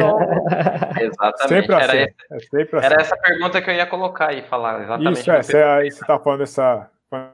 A gente já, já emenda aí, a pergunta do Pedro Pena, está perguntando se na aviação executiva o piloto é, fica muitos dias fora de casa, como na linha aérea também. E essa que ia falar se é por escala. Escala não era, mas. Não, escala a, gente, escala a gente não tem. Aí vai depender muito da, do, da tua empresa, do tipo de operação. É, eu voei, quando eu era copiloto do, do, King, era de um grupo de fazendas muito grande aqui do Mato Grosso. Na época, hoje eles cresceram muito mais, mas na época eles tinham 36 fazendas. Então a gente tinha 36, isso 36 fazendas com pista, né? Então a gente tinha no, no, no, GPS do avião 36 coordenadas de fazenda com pista que a gente pousava. Então naquela época eu ficava às vezes 7, 8 dias fora de casa, emendava assim, sabe, de fazenda em fazenda. Aí hoje não, hoje a gente acaba ficando aí dois, três dias, volta. Tem muito bate-volta também, vai no, vai no dia, volta nesse dia. Mas é, é muito variável de acordo com a empresa. Hum, depende, depende muito. E como que é essa questão de patrão? Você trabalha sempre para o patrão? É para a empresa? É, o patrão enche o saco que você grava os vídeos e posta, publica? Ou não? Cara, eu, eu, a outra coisa que eu tenho muita sorte é, é de, de ter um patrão como eu tenho, que ele consegue enxergar pelo lado que do aprendizado, da divulgação de conhecimento, né? Que eu estou compartilhando conhecimento. É, lógico que eu tomo todos os cuidados, nunca expor ele, família, esse tipo de coisa. Mas assim, uhum. É, eu já escutei ele comentando com outras pessoas. Pô, o comandante aqui ele faz uns vídeos legais, ensinando os outros, não sei. Então ele vê por esse lado, né? Antes de eu ser contratado, o, o filho dele já assistia os meus vídeos. Ah, então, que legal. É, ah, que legal. É. Mas sabe, isso aí, cara, é uma coisa que às vezes eu fico pensando, é uma coisa que eu faço para o bem, mas um dia pode vir atrapalhar. Por que pode vir atrapalhar? Vamos dizer que um dia eu tenho que buscar uma outra oportunidade de emprego, e aí o cara vai jogar meu nome lá no Google e vai ver o canal. E, vai, e aí o cara vai pensar, pô, eu não quero um piloto que filma. Lógico que eu vou o patrão que falar, Trentini, eu não quero. Se o meu patrão hoje chegar e falar, Trentini, eu não quero mais que você grave. Cara, acabou. Não vou gravá-lo. Pô, meu emprego, é, eu, eu dependo, eu vivo disso.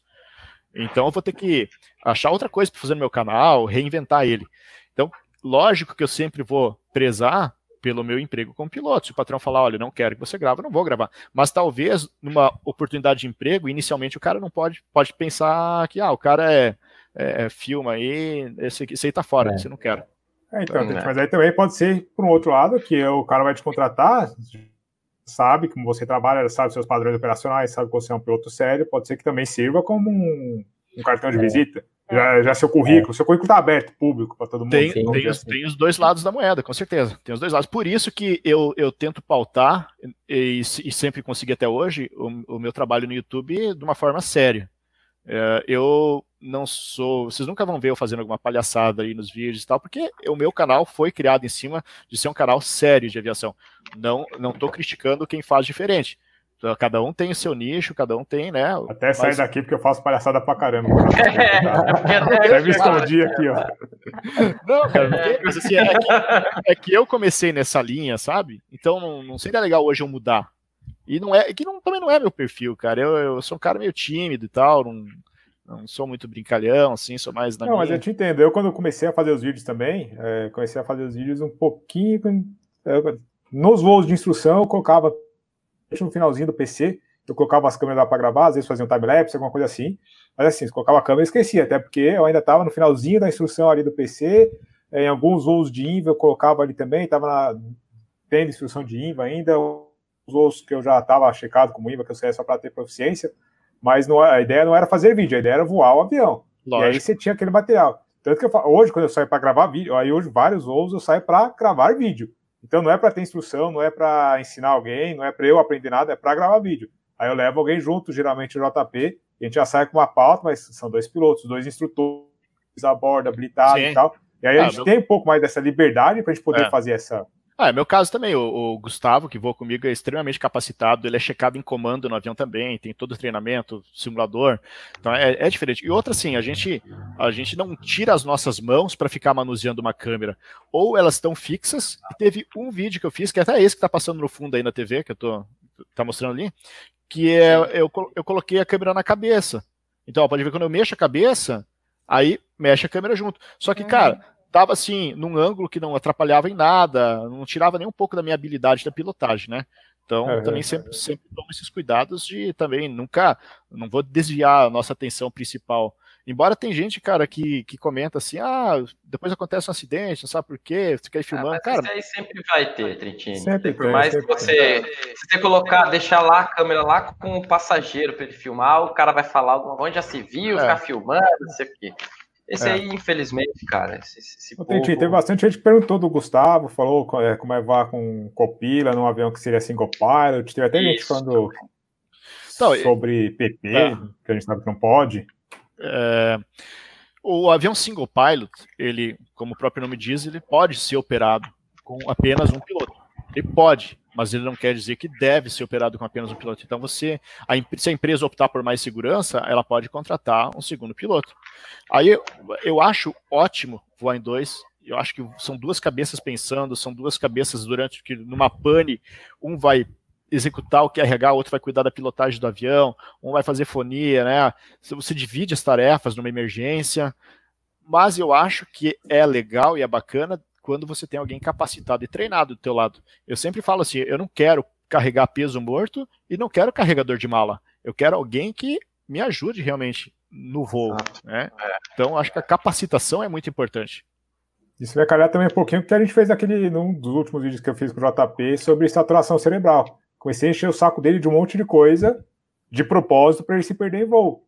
Numa Sim. situação real, se ele tivesse single parte, num avião que não tem piloto automático, por exemplo, ele teria poderia ter entrado, porque a gente forçou bem a barra, obviamente, para ficar legal no vídeo. Sim. Mas ele poderia ter perdido a, o controle é ali. Né? quando o avião é single pilot, às vezes pode um passageiro sentado ali na frente contigo. Isso desde um Seneca lá até o King, o Feno.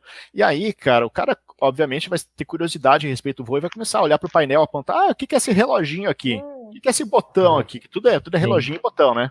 Tudo... É, é. é. Um dia o cara perguntou, o que, que é esse, que, o cara perguntou um dia para mim, o que, que é esse reloginho aqui? Eu falei, cara, por incrível que pareça, é um relógio mesmo, você mostra a hora. era, era, era, era, o cronômetro, cara, era o cronômetro. O cara me perguntou do cronômetro. Falei, cara, esse reloginho, por incrível que pareça, é um relógio. Tem a moto CRM que é exatamente isso, cara. É um exemplo feito num simulador que o tal comandante e um. É, é, faz o papel ali de um proprietário da empresa e tal, até com a papelada, além dali coisas de, da reunião que ele está indo.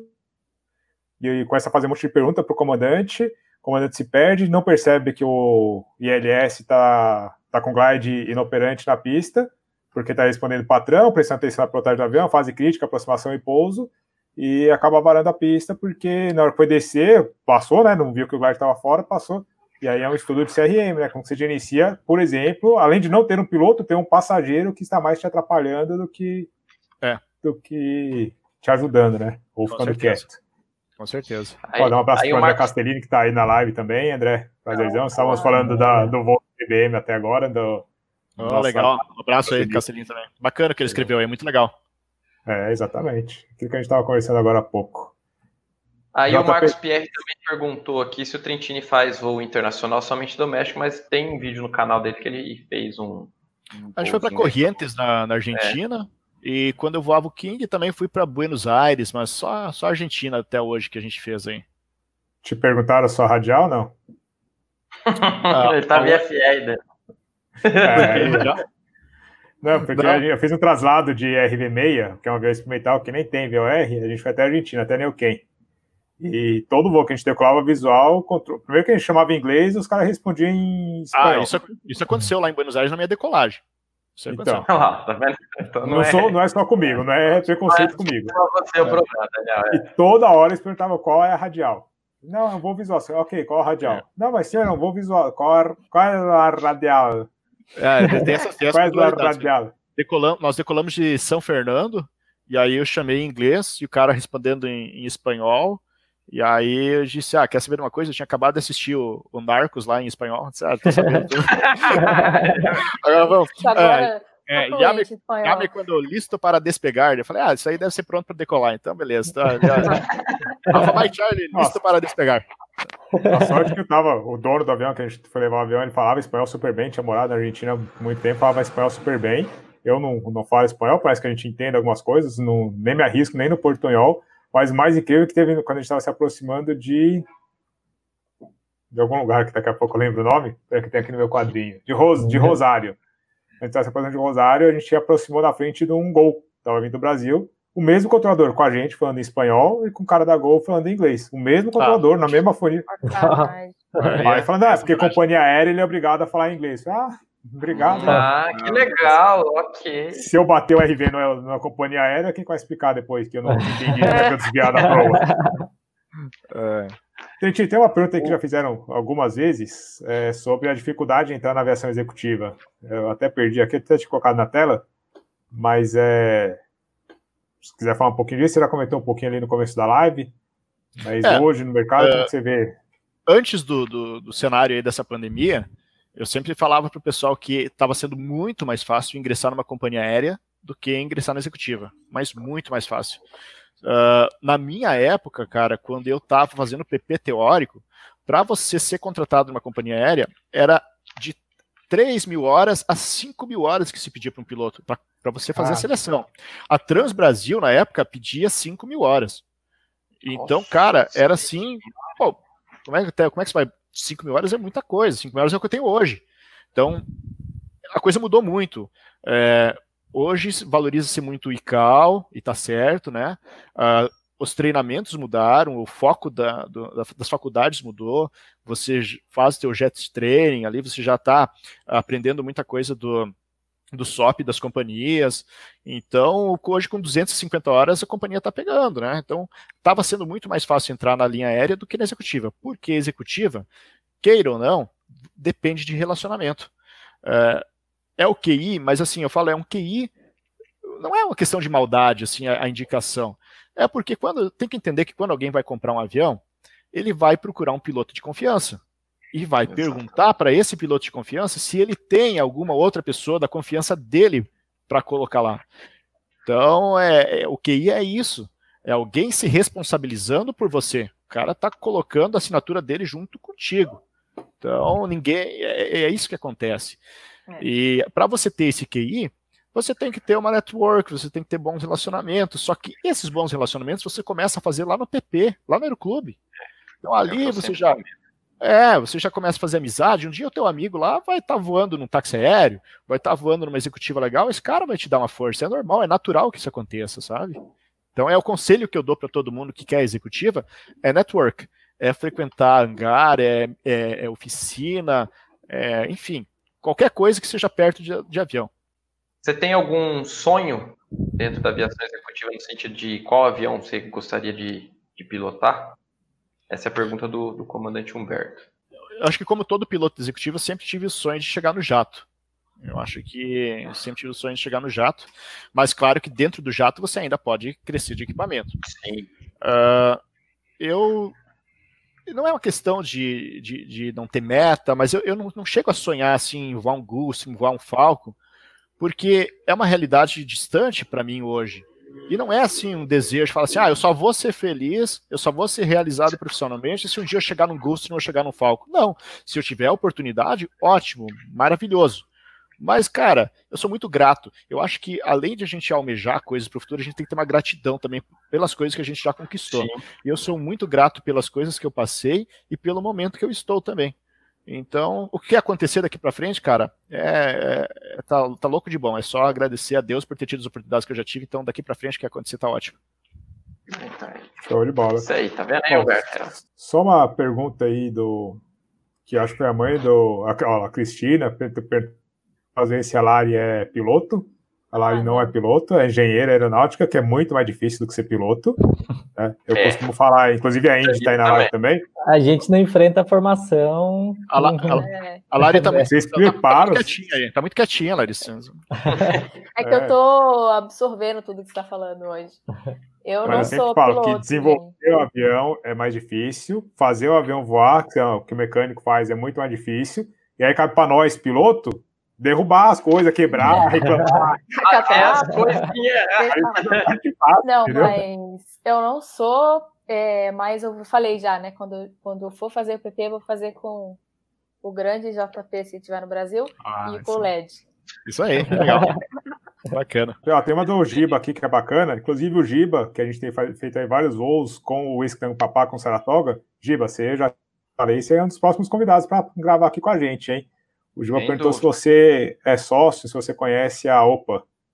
Cara, eu conheço, mas ó, até vergonha de dizer, eu não, não sou associado, cara, mas é não, realmente. Não tem vergonha nenhuma. É, eu não, mas eu conheço, cara, e acho, acho muito bacana o que eles têm feito aí pela, pela aviação geral no Brasil, brigando aí por, por causas que a gente acaba, a gente fica comentando muito em grupo de WhatsApp e, e, e ninguém é, é solidário aí na hora de, de dar a cara ao tapa e ir lá brigar pelas coisas, né? Fica só naquela conversa de grupo de WhatsApp. Mas aí, não, o pessoal essa pergunta aí... não para te deixar em maus lençóis, mas para também já ficar o gancho aqui que a gente vai fazer mais conteúdo com a OPA, já estão em contato com o Giba da OPA direto também, o Humberto Branco, presidente da OPA, o André Castellini da OPA também, porque de fato eles estão fazendo um trabalho bacana aí, e eu mesmo não conhecia, apesar de já estar na aviação há um bom tempo, e muita coisa que a aviação geral está se aproveitando, eles não, é graças à OPA e o pessoal está se aproveitando e nem sabe. Então, assim que acabar essa pandemia, essa quarentena aí, a gente vai trazer bastante conteúdo junto com o pessoal Legal, da AOPA. É, é, e é uma boa iniciativa. Desde os anos 70, né, que eles estão conseguindo para aviação, desde os anos 70, tipo, não é coisa de hoje, né? Legal divulgar isso aí, é bacana. Legal divulgar. Não, acho que é legal. Acho que é um trabalho que eu comecei a conhecer, ficar mais próximo agora, questão de um ano para cá. Depois que eu comecei a voar com o Castellini, que é da OPA, e foi, não, pô, é bacana. Eu já sabia que eles tinham um trabalho bem bacana, principalmente nos Estados Unidos. Não sabia que eles eram fortes aqui no Brasil. Sabia que existiam, mas não sabia que eram muito fortes. E aí comecei a, a me aprofundar e depois comecei a divulgar que eles estão fazendo um trabalho muito bacana, muito legal. Com certeza. Trentini, pergunta aqui para ver se a gente faz negócio. Você quer comprar um CNK2? aí encaixando aí, como o Trentini já tem algumas horas, já perguntaram se o Seneca voa mono. Aí começa, né? Ah, Cara, qualquer bimotor dentro do envelope vai voar mono, cara. Vai voar mono, então. Tem que estar tá dentro do envelope, né? Exato. É, é mas o... Você respeitar o avião, respeitar o que está no manual, voa. É. Ah, eu quero, o meu ideal de vida é um dia poder comprar alguma coisa tipo um Cap 4, um Paulistinha, alguma coisa assim. Eu hum. gosto desses aviões dos mais pra clássicos. Assim, de, de, de lazer, que voa bem assim, né. É, que voa bem lentinho ali. Faço a pergunta do Felipe Diniz. Dado, como fica as partes burocráticas trabalhistas quando o copiloto é checado apenas PP e tem oportunidades de voar duplo? Você então, quer responder, Trentinho? Fica... É, essa parte né, não existe. O cara não vai, só falar bem a verdade, o cara não vai assinar carteira de trabalho para o cara voar de copiloto ali, por exemplo, num Minuano, num, num Seneca, não vai. Uh, ele acaba, acaba vendo isso como uma oportunidade que está como se fosse um estágio, praticamente um estágio. Então está dando a oportunidade do cara aprender, às vezes uh, pegar a hora duplo comando. Então não tem essa, essa parte trabalhista, não eu pelo menos. Nem poderia, né? Nem, não é pode. É porque, é, é porque, porque PP não pode, né? O cara tem que ser PC para trabalhar, né? Mas Exatamente. até tem, tem, tem, muito PC também que depois de terminar o PC, o Multi-FR, vem pegar duplo. Aqui, aqui em Rondonópolis, tem, a maioria dos guri ali é tudo PC multi-FR, estão pegando experiência, né? Mas aí parece que tem a carteira multi, tem a carteira de PC, Sim. então, em teoria, é. não.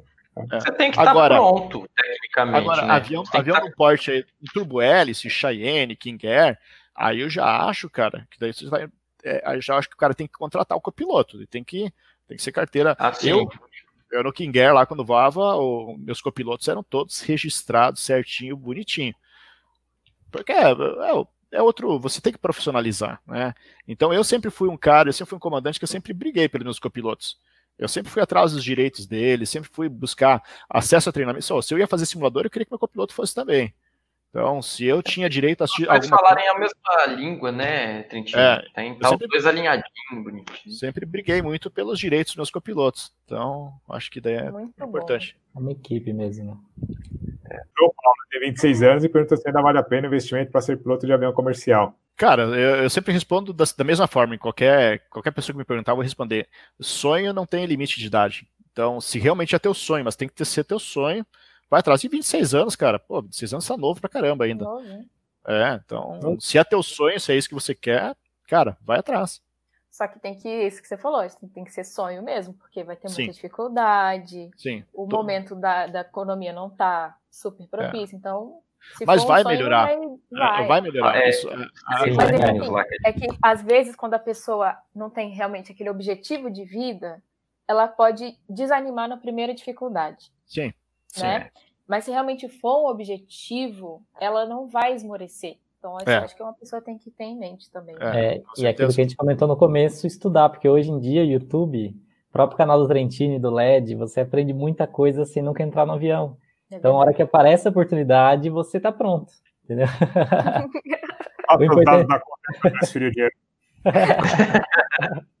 no próprio simulador que a gente fala, o pessoal está perguntando aí também nas, no chat, é o que você tem à disposição, você tem que fazer, né? É, eu, eu, eu, o que eu aconselho também nesse período de crise, cara, é se preparar.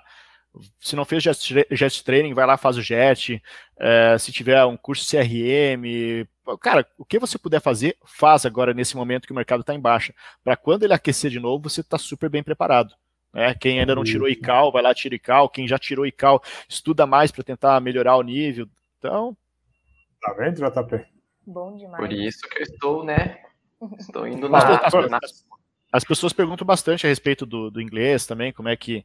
É, cara, é, inglês é estudar, é não ficar só nos livros, é buscar o conhecimento de outras formas também. A, ouvir no, a rádio, eu gosto muito de ouvir rádio de, de notícia lá dos Estados Unidos, então, pô, fica ouvindo lá notícias, é, é, é estudar, cara. É que é. eu tive, eu tive a felicidade de, como eu nasci numa cidade de origem alemã, eu aprendi a falar, antes mesmo de português, eu aprendi a falar alemão eu fui alfabetizado em alemão. E depois, aí, com, com seis anos de idade, aí para frente, que eu comecei a falar mais português, mas até então eu falava só alemão.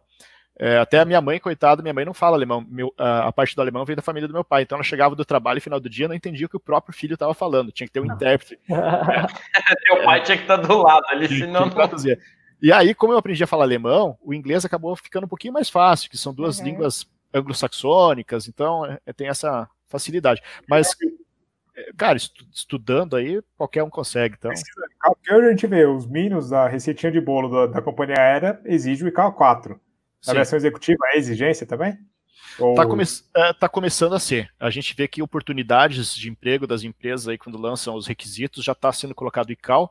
Muitas vezes a empresa nem voa para o exterior, mas o ICAO é, não deixa de ser um atestado de que aquele profissional que você está contratando ele tem conhecimento mínimo do inglês que você quer para o cara estudar o manual do avião, por exemplo. Né, para o cara fazer um simulador. É separar o joio do trigo, né? É, também. Então está começando a ser sim uma exigência, já é realidade há um bom tempo já. O Thiago está perguntando qual o nome do vídeo da aproximação com o King no YouTube para ele procurar no seu canal. Ah, ele deve estar tá falando do, do, do, do, que fez o primeiro que fez sucesso, o né? Primeiro. É, é, pouso, pouso noturno com chuva em Congonhas. Bacana, tá respondido. É. Danilo, desculpa te cortar, manda bala aí. Não, imagina, tenho que advogar pelos simuleiros aqui. Coloca a pergunta do João Pereira. Tira, é, pergunta do Verdade. João Pereira. Você simula? Você tem. Brinca um pouco de simulador? O simulador, para mim, foi uma outra forma de ajudar a manter o meu sonho de ser piloto vivo. É, eu comecei lá no, no Flight Simulator, quando ele ainda era no sistema operacional DOS. Então já era, era 95 por aí, cara, se eu não estou enganado. Então eu jogava lá no sistema operacional DOS e peguei todos os Flight Simulator. É, só que aí, quando eu comecei a, a, entrar mais profissionalmente aí na aviação, eu meio que parei um pouco de simular. É, sinceridade, assim, para mim perdeu um pouquinho da graça, sabe, da questão da simulação.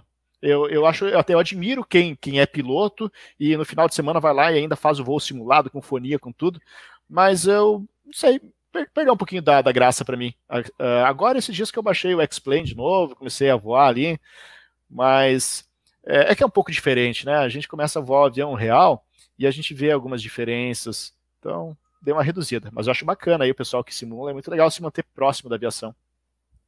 Nossa live pela primeira vez bateu mais de 200 pessoas assistindo ao mesmo tempo, estamos com 210 se eu fosse o Ratinho, ia Valeu, tocar a música do Jornal Nacional Olha, Nacional, gente. Aí. Show de bola, galera. Valeu, Obrigado, galera. Aí, é. Vamos esticar, igual a Globo faz, vamos esticar aqui. deixa o like agora, ó, que vocês estão assistindo. Aproveita e já deixa o like. Que legal, que bacana. Eu acho que hoje a gente teve. Foi, foi tão legal ouvir a história do Trentini, porque assim, a gente já está num momento tão pesado, tão ruim, tanta notícia ruim. E assim, sempre quando a gente escuta uma história de uma pessoa é, que é igual a gente, que tem a nossa realidade, que, que tem a realidade da maioria dos brasileiros, e mesmo assim conseguiu perseguir um sonho que não é barato, que é uma coisa realmente que, que né, é difícil você investir naquilo ali e conseguir vencer e, e falar assim, sabe, tão humilde, tão tão legal, tão acessível, poxa, eu acho que é uma coisa que alimenta o nosso espírito. Então, acho que hoje, o pessoal falou que eu estava quieta, mas é que realmente, para mim, nossa, foi muito gostoso ouvir você falar. Que bom, porque, que bom. sabe, assim, deixou meu dia mais feliz mesmo, assim, ah, muito legal, adorei. Que legal. que legal. Eu queria fazer a pergunta do André Castellini, que é muito bacana, é uma pergunta que pouca gente faz, que é uma pergunta Realmente. que foge um pouquinho do padrão. Para quem você não recomenda tentar seguir o sonho de ser piloto? A gente sempre, ah, para quem recomenda, estou muito velho, estou muito novo, estou muito gordo, estou muito feio. Mas para quem você não recomenda seguir o sonho? Quais as motivações erradas, perfis, personalidades que acha melhor não buscar essa carreira? Eu só não recomendo para um tipo de perfil. O cara que vier falar para mim que quer ser piloto para ganhar dinheiro ou pelo salário. O cara que vier falar para mim, não, eu quero ser piloto porque ganha bem, cara, vai fazer outra coisa. Não que a aviação não pague bem, eu acho que, na realidade, dentro do, do, cenário que a gente tem, no cenário do Brasil, a aviação ainda paga bem. Uh, só que se você focar no dinheiro, você está indo pelo caminho errado. Eu, eu, eu, eu, nunca. Eu, eu lembro assim, o dia que eu saí de casa, lá de Pato Branco, no Paraná, meus pais tinham separado já, e minha mãe, assim, era secretária de uma clínica de fisioterapia, ganhava um salário mínimo, cara. E eu tinha me formado na faculdade e estava lá ainda dando despesa para ela. Eu lembro muito bem que eu saí de casa pensando assim, mãe, já pensou se o cara, na época era 500 reais, já pensou se me oferecem 500 reais? Tipo, era dinheiro para mim que, pô, não acabava mais, sabe? Para fazer uma coisa que eu gostava. Então eu, eu fui pensando assim que, cara, podia ser pouca coisa que eu ganhasse, mas eu ia fazer o que eu gostava. E, então eu, eu não fui pensando. Aí quando cheguei lá, o cara fez a proposta de três vezes mais do que eu estava imaginando. Mas, eu, mas, eu, mas assim, eu acho, o que eu quero dizer é que o dinheiro, ele é consequência. Você fazendo o que você gosta, você vai fazer bem. E fazendo bem, você vai ser um profissional valorizado. Então, o dinheiro vai virar uma consequência. O dinheiro não pode ser o fim. Concordo plenamente. Eu também acho que uma coisa que o piloto especificamente não pode deixar é colocar o ego em cima da segurança operacional também. Então, assim, às vezes, quando a gente faz uma coisa há muito tempo, quando a gente já está muito acostumado com alguma coisa, a gente acaba confiando muito no que a gente faz, não no sentido bom, que a gente tem que confiar no que a gente faz, mas às vezes você entende assim quando você coloca mesmo, fica com o ego um pouco exacerbado, e isso eu acho que é inseguro para tudo que a gente faz, não só para piloto, né? Para qualquer profissão é uma coisa insegura. Então, a gente é, sempre tem que tem que aprender. Sempre a gente vai aprender e sempre a gente saber que, por mais que a gente esteja muito tempo fazendo uma coisa, a gente tem que sempre prestar atenção, porque a gente não é Deus, não sabe, é, não está acima de, de errar, não, sempre a gente vai estar passível de cometer algum erro. Então, quando a gente coloca o ego acima da segurança, se, se é um tipo de pessoa que, que, tem essa tendência a ter o ego meio exacerbado, acho que tem que controlar o ego também. Sempre. Ó, é. Pergunta de superchat que pagou a paçoca e o Jack Links de hoje, do Rally Muito bom. Para nós, obrigado. Ele está perguntando se é legalmente possível realizar uma aproximação IFR com a FIS fora de serviço, contando apenas com o ajuste de altímetro fornecido pelo metar automático. Pô, essa vamos deixar para o instrutor. técnica, hein? responder, Tapê? Ah, você deixa para o instrutor, hein? Não, pode ser. Não, mas no, no, até onde eu conheço, não. Com a não é FIS fora, não. Né? Não é permitido. Uma prospecção IFR real, não, para treinamento, você tem que ter, inclusive isso vai sair no vídeo que eu estou editando agora lá no Aldeia da Serra. Você tem que ter um EPTA, que é uma estação isso. prestadora de tráfego aéreo com operador de operador, esqueci o nome. Pelo menos no Brasil, nos Estados Unidos pode. Nos Estados Unidos você tem o ajuste de altímetro local e lá existem estações automáticas. O problema é, que eles até estão falando para mim é que no Brasil ainda não está homologado e a Anatel, por exemplo, é, o DCE explica para a Anatel que tem que ter uma frequência para um ativo automático, só que a Anatel não entende isso. Então tem uma certa briga burocrática. Eles estão homologando um procedimento IFR lá na Aldeia da Serra, é o aeroporto que a gente foi lá no Paraná, Serra Juliana Oscar Yankee, mas uhum. é, essa, essa parte aí de legislação está tendo que ser alterada para permitir que seja com metal automático com as estações devidamente aferidas, tudo bonitinho.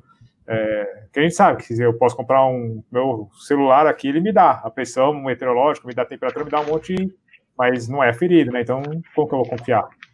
Então, não sei se acho que a gente respondeu demais, mas espero que tenha dado é, Mas é isso, em, em via de regra, não, não, não pode, não. Atualmente, é. né? Vai que daqui a pouco a Anatel homologa as coisas que precisa homologar e, e pode.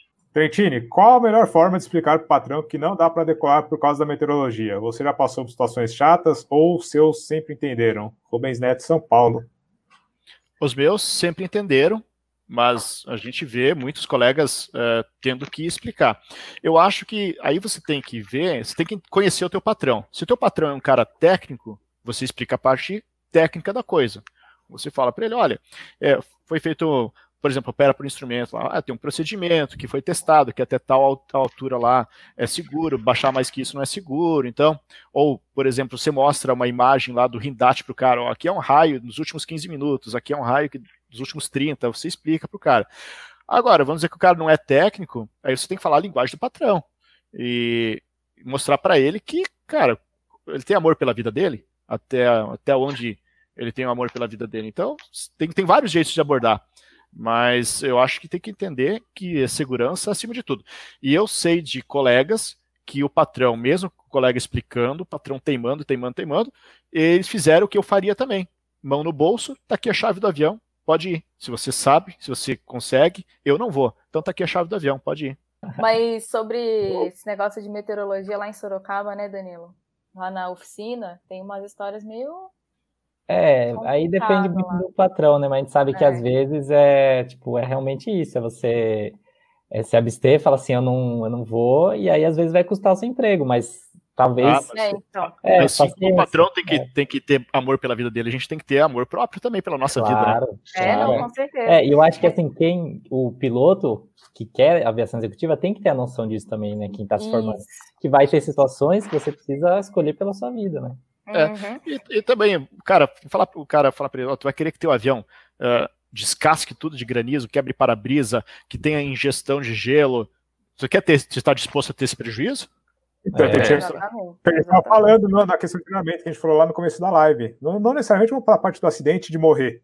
É, é mas às vezes. Uhum. mais de dinheiro. É, o prejuízo é a grana mesmo. O piloto é. treinamento trem de pouso e custou uma grana. Pô, insistir em sair e destruir o para-brisa de um feno, por exemplo, por conta de, de granizo. Exatamente. É. Então, assim, às vezes parece que quanto mais aeronave o patrão tem, quanto mais ele tem, é mais difícil de você conversar com ele, sabe? Então, eu é. acho que o cara que está fazendo, é, que está querendo seguir nessa seara aí, tem que ter isso bem em mente. Porque a gente conhece, é, né, conhece pessoas assim que, ah, é um cara famoso, não famoso de artista nada, mas um empresário famoso, que tem X aeronaves, um outro que tem Y menos do que esse, e ele acha, ele não sabe quantas aeronaves ele tem, na verdade, ele só sabe que sempre está voando. Tipo é, assim, para ele, ele não sabe a diferença. Para ele, ele tem uma aeronave que nunca faz manutenção na cabeça Isso. dele. Né? Mas então, na verdade outro, são quatro. É, então o outro cara que na verdade só tem um, ele fala assim: ah, por que, que o fulano sempre está voando? Se é um piloto ruim, o outro fulano nunca para de voar. Aí fala, não, é que na verdade ele tem um monte que ele não sabe, já perdeu a conta, né? Então é. tem que ter um jogo de cintura de lidar com pessoas também muito grande. Tem, tem, tem que ter jogo de cintura, com certeza. Saber é. como falar, né? Cada. Sim. O Marcos Vinícius está perguntando, Trentini, por que a maioria dos jatos, entre aspas, tem reverso e o Fênon não? Na verdade, é, hoje já não essa frase já não está certa, porque a maioria dos jatos hoje já não tem reverso. Então, se você pegar CJ3, Feron 300, CJ4, é, o, o Feron 100, o M2, uh, o Cirrus Jet, enfim, todos esses aviões não têm reverso. Por quê? Porque os, os engenheiros vão saber responder até melhor que eu, mas é, investiu-se mais em pesquisa para fazer freios eficientes. Porque com freios eficientes numa aeronave desse porte, você não vai ter o peso de um reverso, você não vai ter o custo de, de, de, de, de ter o projeto com o reverso, então esse avião vai ficar mais barato e vai ser um avião mais leve. Mas os engenheiros aí, com certeza, aí, o Danilo e a Lari vão saber responder ainda com mais detalhes aí para o Marcos. É, não, mas é isso mesmo. Até o próprio o Falcon, né, 7X, 8X, ele tem reverso só no motor 2, né, que é o motor do meio. Apesar dele ter três motores. E no, a concha do reverso, a concha do reverso dos Falcon, ela acumula muita corrosão. Então, tudo é tudo é pensado, né? Então, você tendo freios é, melhores e também spoiler, né, para quebrar realmente a sustentação, fazer ele grudar no chão e o freio ter o máximo atrito, é, acaba compensando mais do que você ter uma estrutura que tem tem uma ação de manutenção ali, que é o teste funcional, uhum. lubrificação, é um local propício para corrosão, porque tem uma temperatura alta ali, principalmente quando se aciona, fluxo e tudo mais, acúmulo de sujeira é, e que acaba, no final das contas, compensando. Mas a força de frenagem realmente das aeronaves está no freio, né? O, o, reverso com certeza ajuda, principalmente aeronaves maiores, comerciais e tal. Mas a força de frenagem, quando a aeronave está bem grudada no chão com spoiler, é o freio. A Índia ali também falando assim, é melhor substituir um conjunto de freio do que um kit de reverso. Fora lugares para fazer essas manutenções. fazer essas manutenções. A Índia é. é um amorzão, né? Tudo é custo, é. né, gente? Cara, e, e, e, para curto, para curto pra caramba no freio. Eu tenho um vídeo no canal aí, pousando em São João da Boa Vista, no interior de São Paulo, que nós livramos a pista em 600 metros. Livramos a pista em 600 metros. Então. Pô, então já, já respondeu até a pergunta do Jaber Lima aí. Fenoncem com pista seca pousa em menos 600 é. metros. Pronto. Já, já. Tá falado aí, já. Pronto. Tá respondido já então. De César no 5-2 São João da Boa Vista, eu quase varei, viu? é, também. Não, ele, parou, ele, parou, super curto, é que eu fui pousar lá quase na metade da pista. Sabe aquela flutuada que você vem, segura o avião aqui, pede um café, entendeu? Aí, é, fresquinho lá, né? Fresquinho o tempo lá, então quase não flutua o avião. Pergunta assim: Trentini, qual o melhor conselho para alguém que queira ingressar na executiva? Não existe um só conselho, acho que é uma série de conselhos. Um é, como eu falei, é manter uma boa network de amigos, né, fazer amizades, mas amizades sinceras, não, não tô falando de fazer amizade por interesse. É ser amigo de verdade, ajudar as pessoas que precisam. Então, um dia você ajuda o colega, outro dia ele vai te ajudar, isso aí no futuro você vai ser lembrado. Então, esse é o primeiro conselho. Outro conselho que eu daria para quem quer aviação executiva é ser uma pessoa discreta, né, uma pessoa uh, saber se portar, porque na aviação executiva a descrição é muito importante. Uh, além da tua apresentação pessoal, você está. Né, é, a descrição é muito importante porque a gente está sempre trabalhando com empresários, a gente acaba ouvindo certas coisas que tem que entrar por um ouvido sair pelo outro. Você tem que esquecer por ali nem levar isso adiante. Então, a descrição do piloto executivo é muito importante. Então, é, é, é a postura, apresentação pessoal, descrição, é, estudar inglês e, e, fazer amizades, frequentar aeroportos. Aeroportos ou pistas, onde tiver avião tem que estar. Quem não é visto não é lembrado, né? Não tem jeito. exatamente. Curta, final 01, no pouso completo, Indiana November Tango. Galera, é isso. O podcast aí bateu a, o recorde de tempo, acho. Daria até para fazer. Bom, todos que a gente tem feito, daria para fazer mais um episódio. Então, Trentini, está mais do que convidado para voltar, para a gente gravar mais podcast e responder dúvida da galera. Obrigado. Contar obrigado. piada. Você fala um pouquinho da plantação do Sagô, da sua família. Inclusive, já falaram que meu pai tem plantação de paçoca também, o qual eu confio. Obrigado, galera. Espero que vocês tenham gostado desse podcast, essa aula que a gente deu pra gente. Você que assistiu a gente na live no YouTube, obrigado. Se você tá só ouvindo aqui no podcast e quiser ver como foi a gravação ao vivo, tá lá no canal Led Santos do YouTube. E nos vemos numa próxima Tentine logo, logo. Bom, eu que agradeço aí o convite, LED, JP, Danilo, Larissa, foi sensacional. É, pode ter certeza que eu aprendi mais com vocês do que vocês comigo. Foi muito bacana, divertido e estou disposto aí, quando precisarem de mim, só chamar. Tô junto com vocês aí. Será um prazer. E eu esqueci de falar, galera, no YouTube, além do LED Santos, vai lá também no canal Marcelo Trentini. Vocês vão ver o Comandante em Ação, é top demais. Já fica aqui meus parabéns pelo canal e pela, pela, pelo profissionalismo que você comanda as aeronaves. Obrigado, serão sempre bem-vindos no meu canal. Eu queria agradecer aí o Trentini pela, pela aula, pelos causos, principalmente da ressurreição do, do cidadão era considerável, não era um cidadão gordo obeso, era um cidadão saudável. Né? E convite aí para voltar mais vezes. E continua com o trabalho no canal, que é gratificante assistir lá, auxilia bastante a gente. E parabéns, mais uma vez, parabéns aí pelo, Valeu, pela JP. pessoa que tu é. Beleza? Obrigado, JP. Valeu. Aí, obrigado, Trentini. Foi uma honra ter você aqui. É... Obrigado, galera do chat, galera que está escutando o podcast. E é isso aí, até semana que vem. Valeu. Obrigado. Lá em Sorocaba, a costela do costelão lá já tá. Ó, oh, oh, vou chamar vocês pra almoçar, almoçar lá com a gente. Oh, é. Final do mês tô chegando pra revisão, ó, tá, tá feita e já. Ah, então tá. Ah, então vamos almoçar junto. Então já então tá vamos combinado. Junto, já. combinado. Se eu puder ir junto. Pode. É, eu tô... Tá convidado o JP também, se estiver aqui, todo mundo. Vamos gravar o, totalmente a segunda edição. Vai ser. Vai ser bom? Pode, é o Unosuko Zulu da costela do japonês. Isso. Pronto. Primeiro eu queria agradecer de coração, Trentini. Eu amei esse episódio de hoje de gravar. É, já tinha falado, mas realmente foi uma lição para mim, acho que para todo mundo que está ouvindo. Então, muito obrigada. Foi uma honra ter você aqui com a gente. E pessoal, se vocês gostaram desse super episódio de hoje, então já pega, manda ele para os amigos, para todo mundo ouvir, ter essa aula também com o Trentini. E se vocês quiserem ver os bastidores dessa gravação, corre lá no canal do LED, aproveita que está lá, se inscreve, ativa o sininho e deixa o seu like. Aproveita que você está no YouTube, vai lá no canal do Trentini também, se inscreve, deixa bastante amor lá para ele. E eu queria agradecer muito a companhia de todos vocês e espero vocês na próxima sexta, pontualmente ao No 5 Zulu.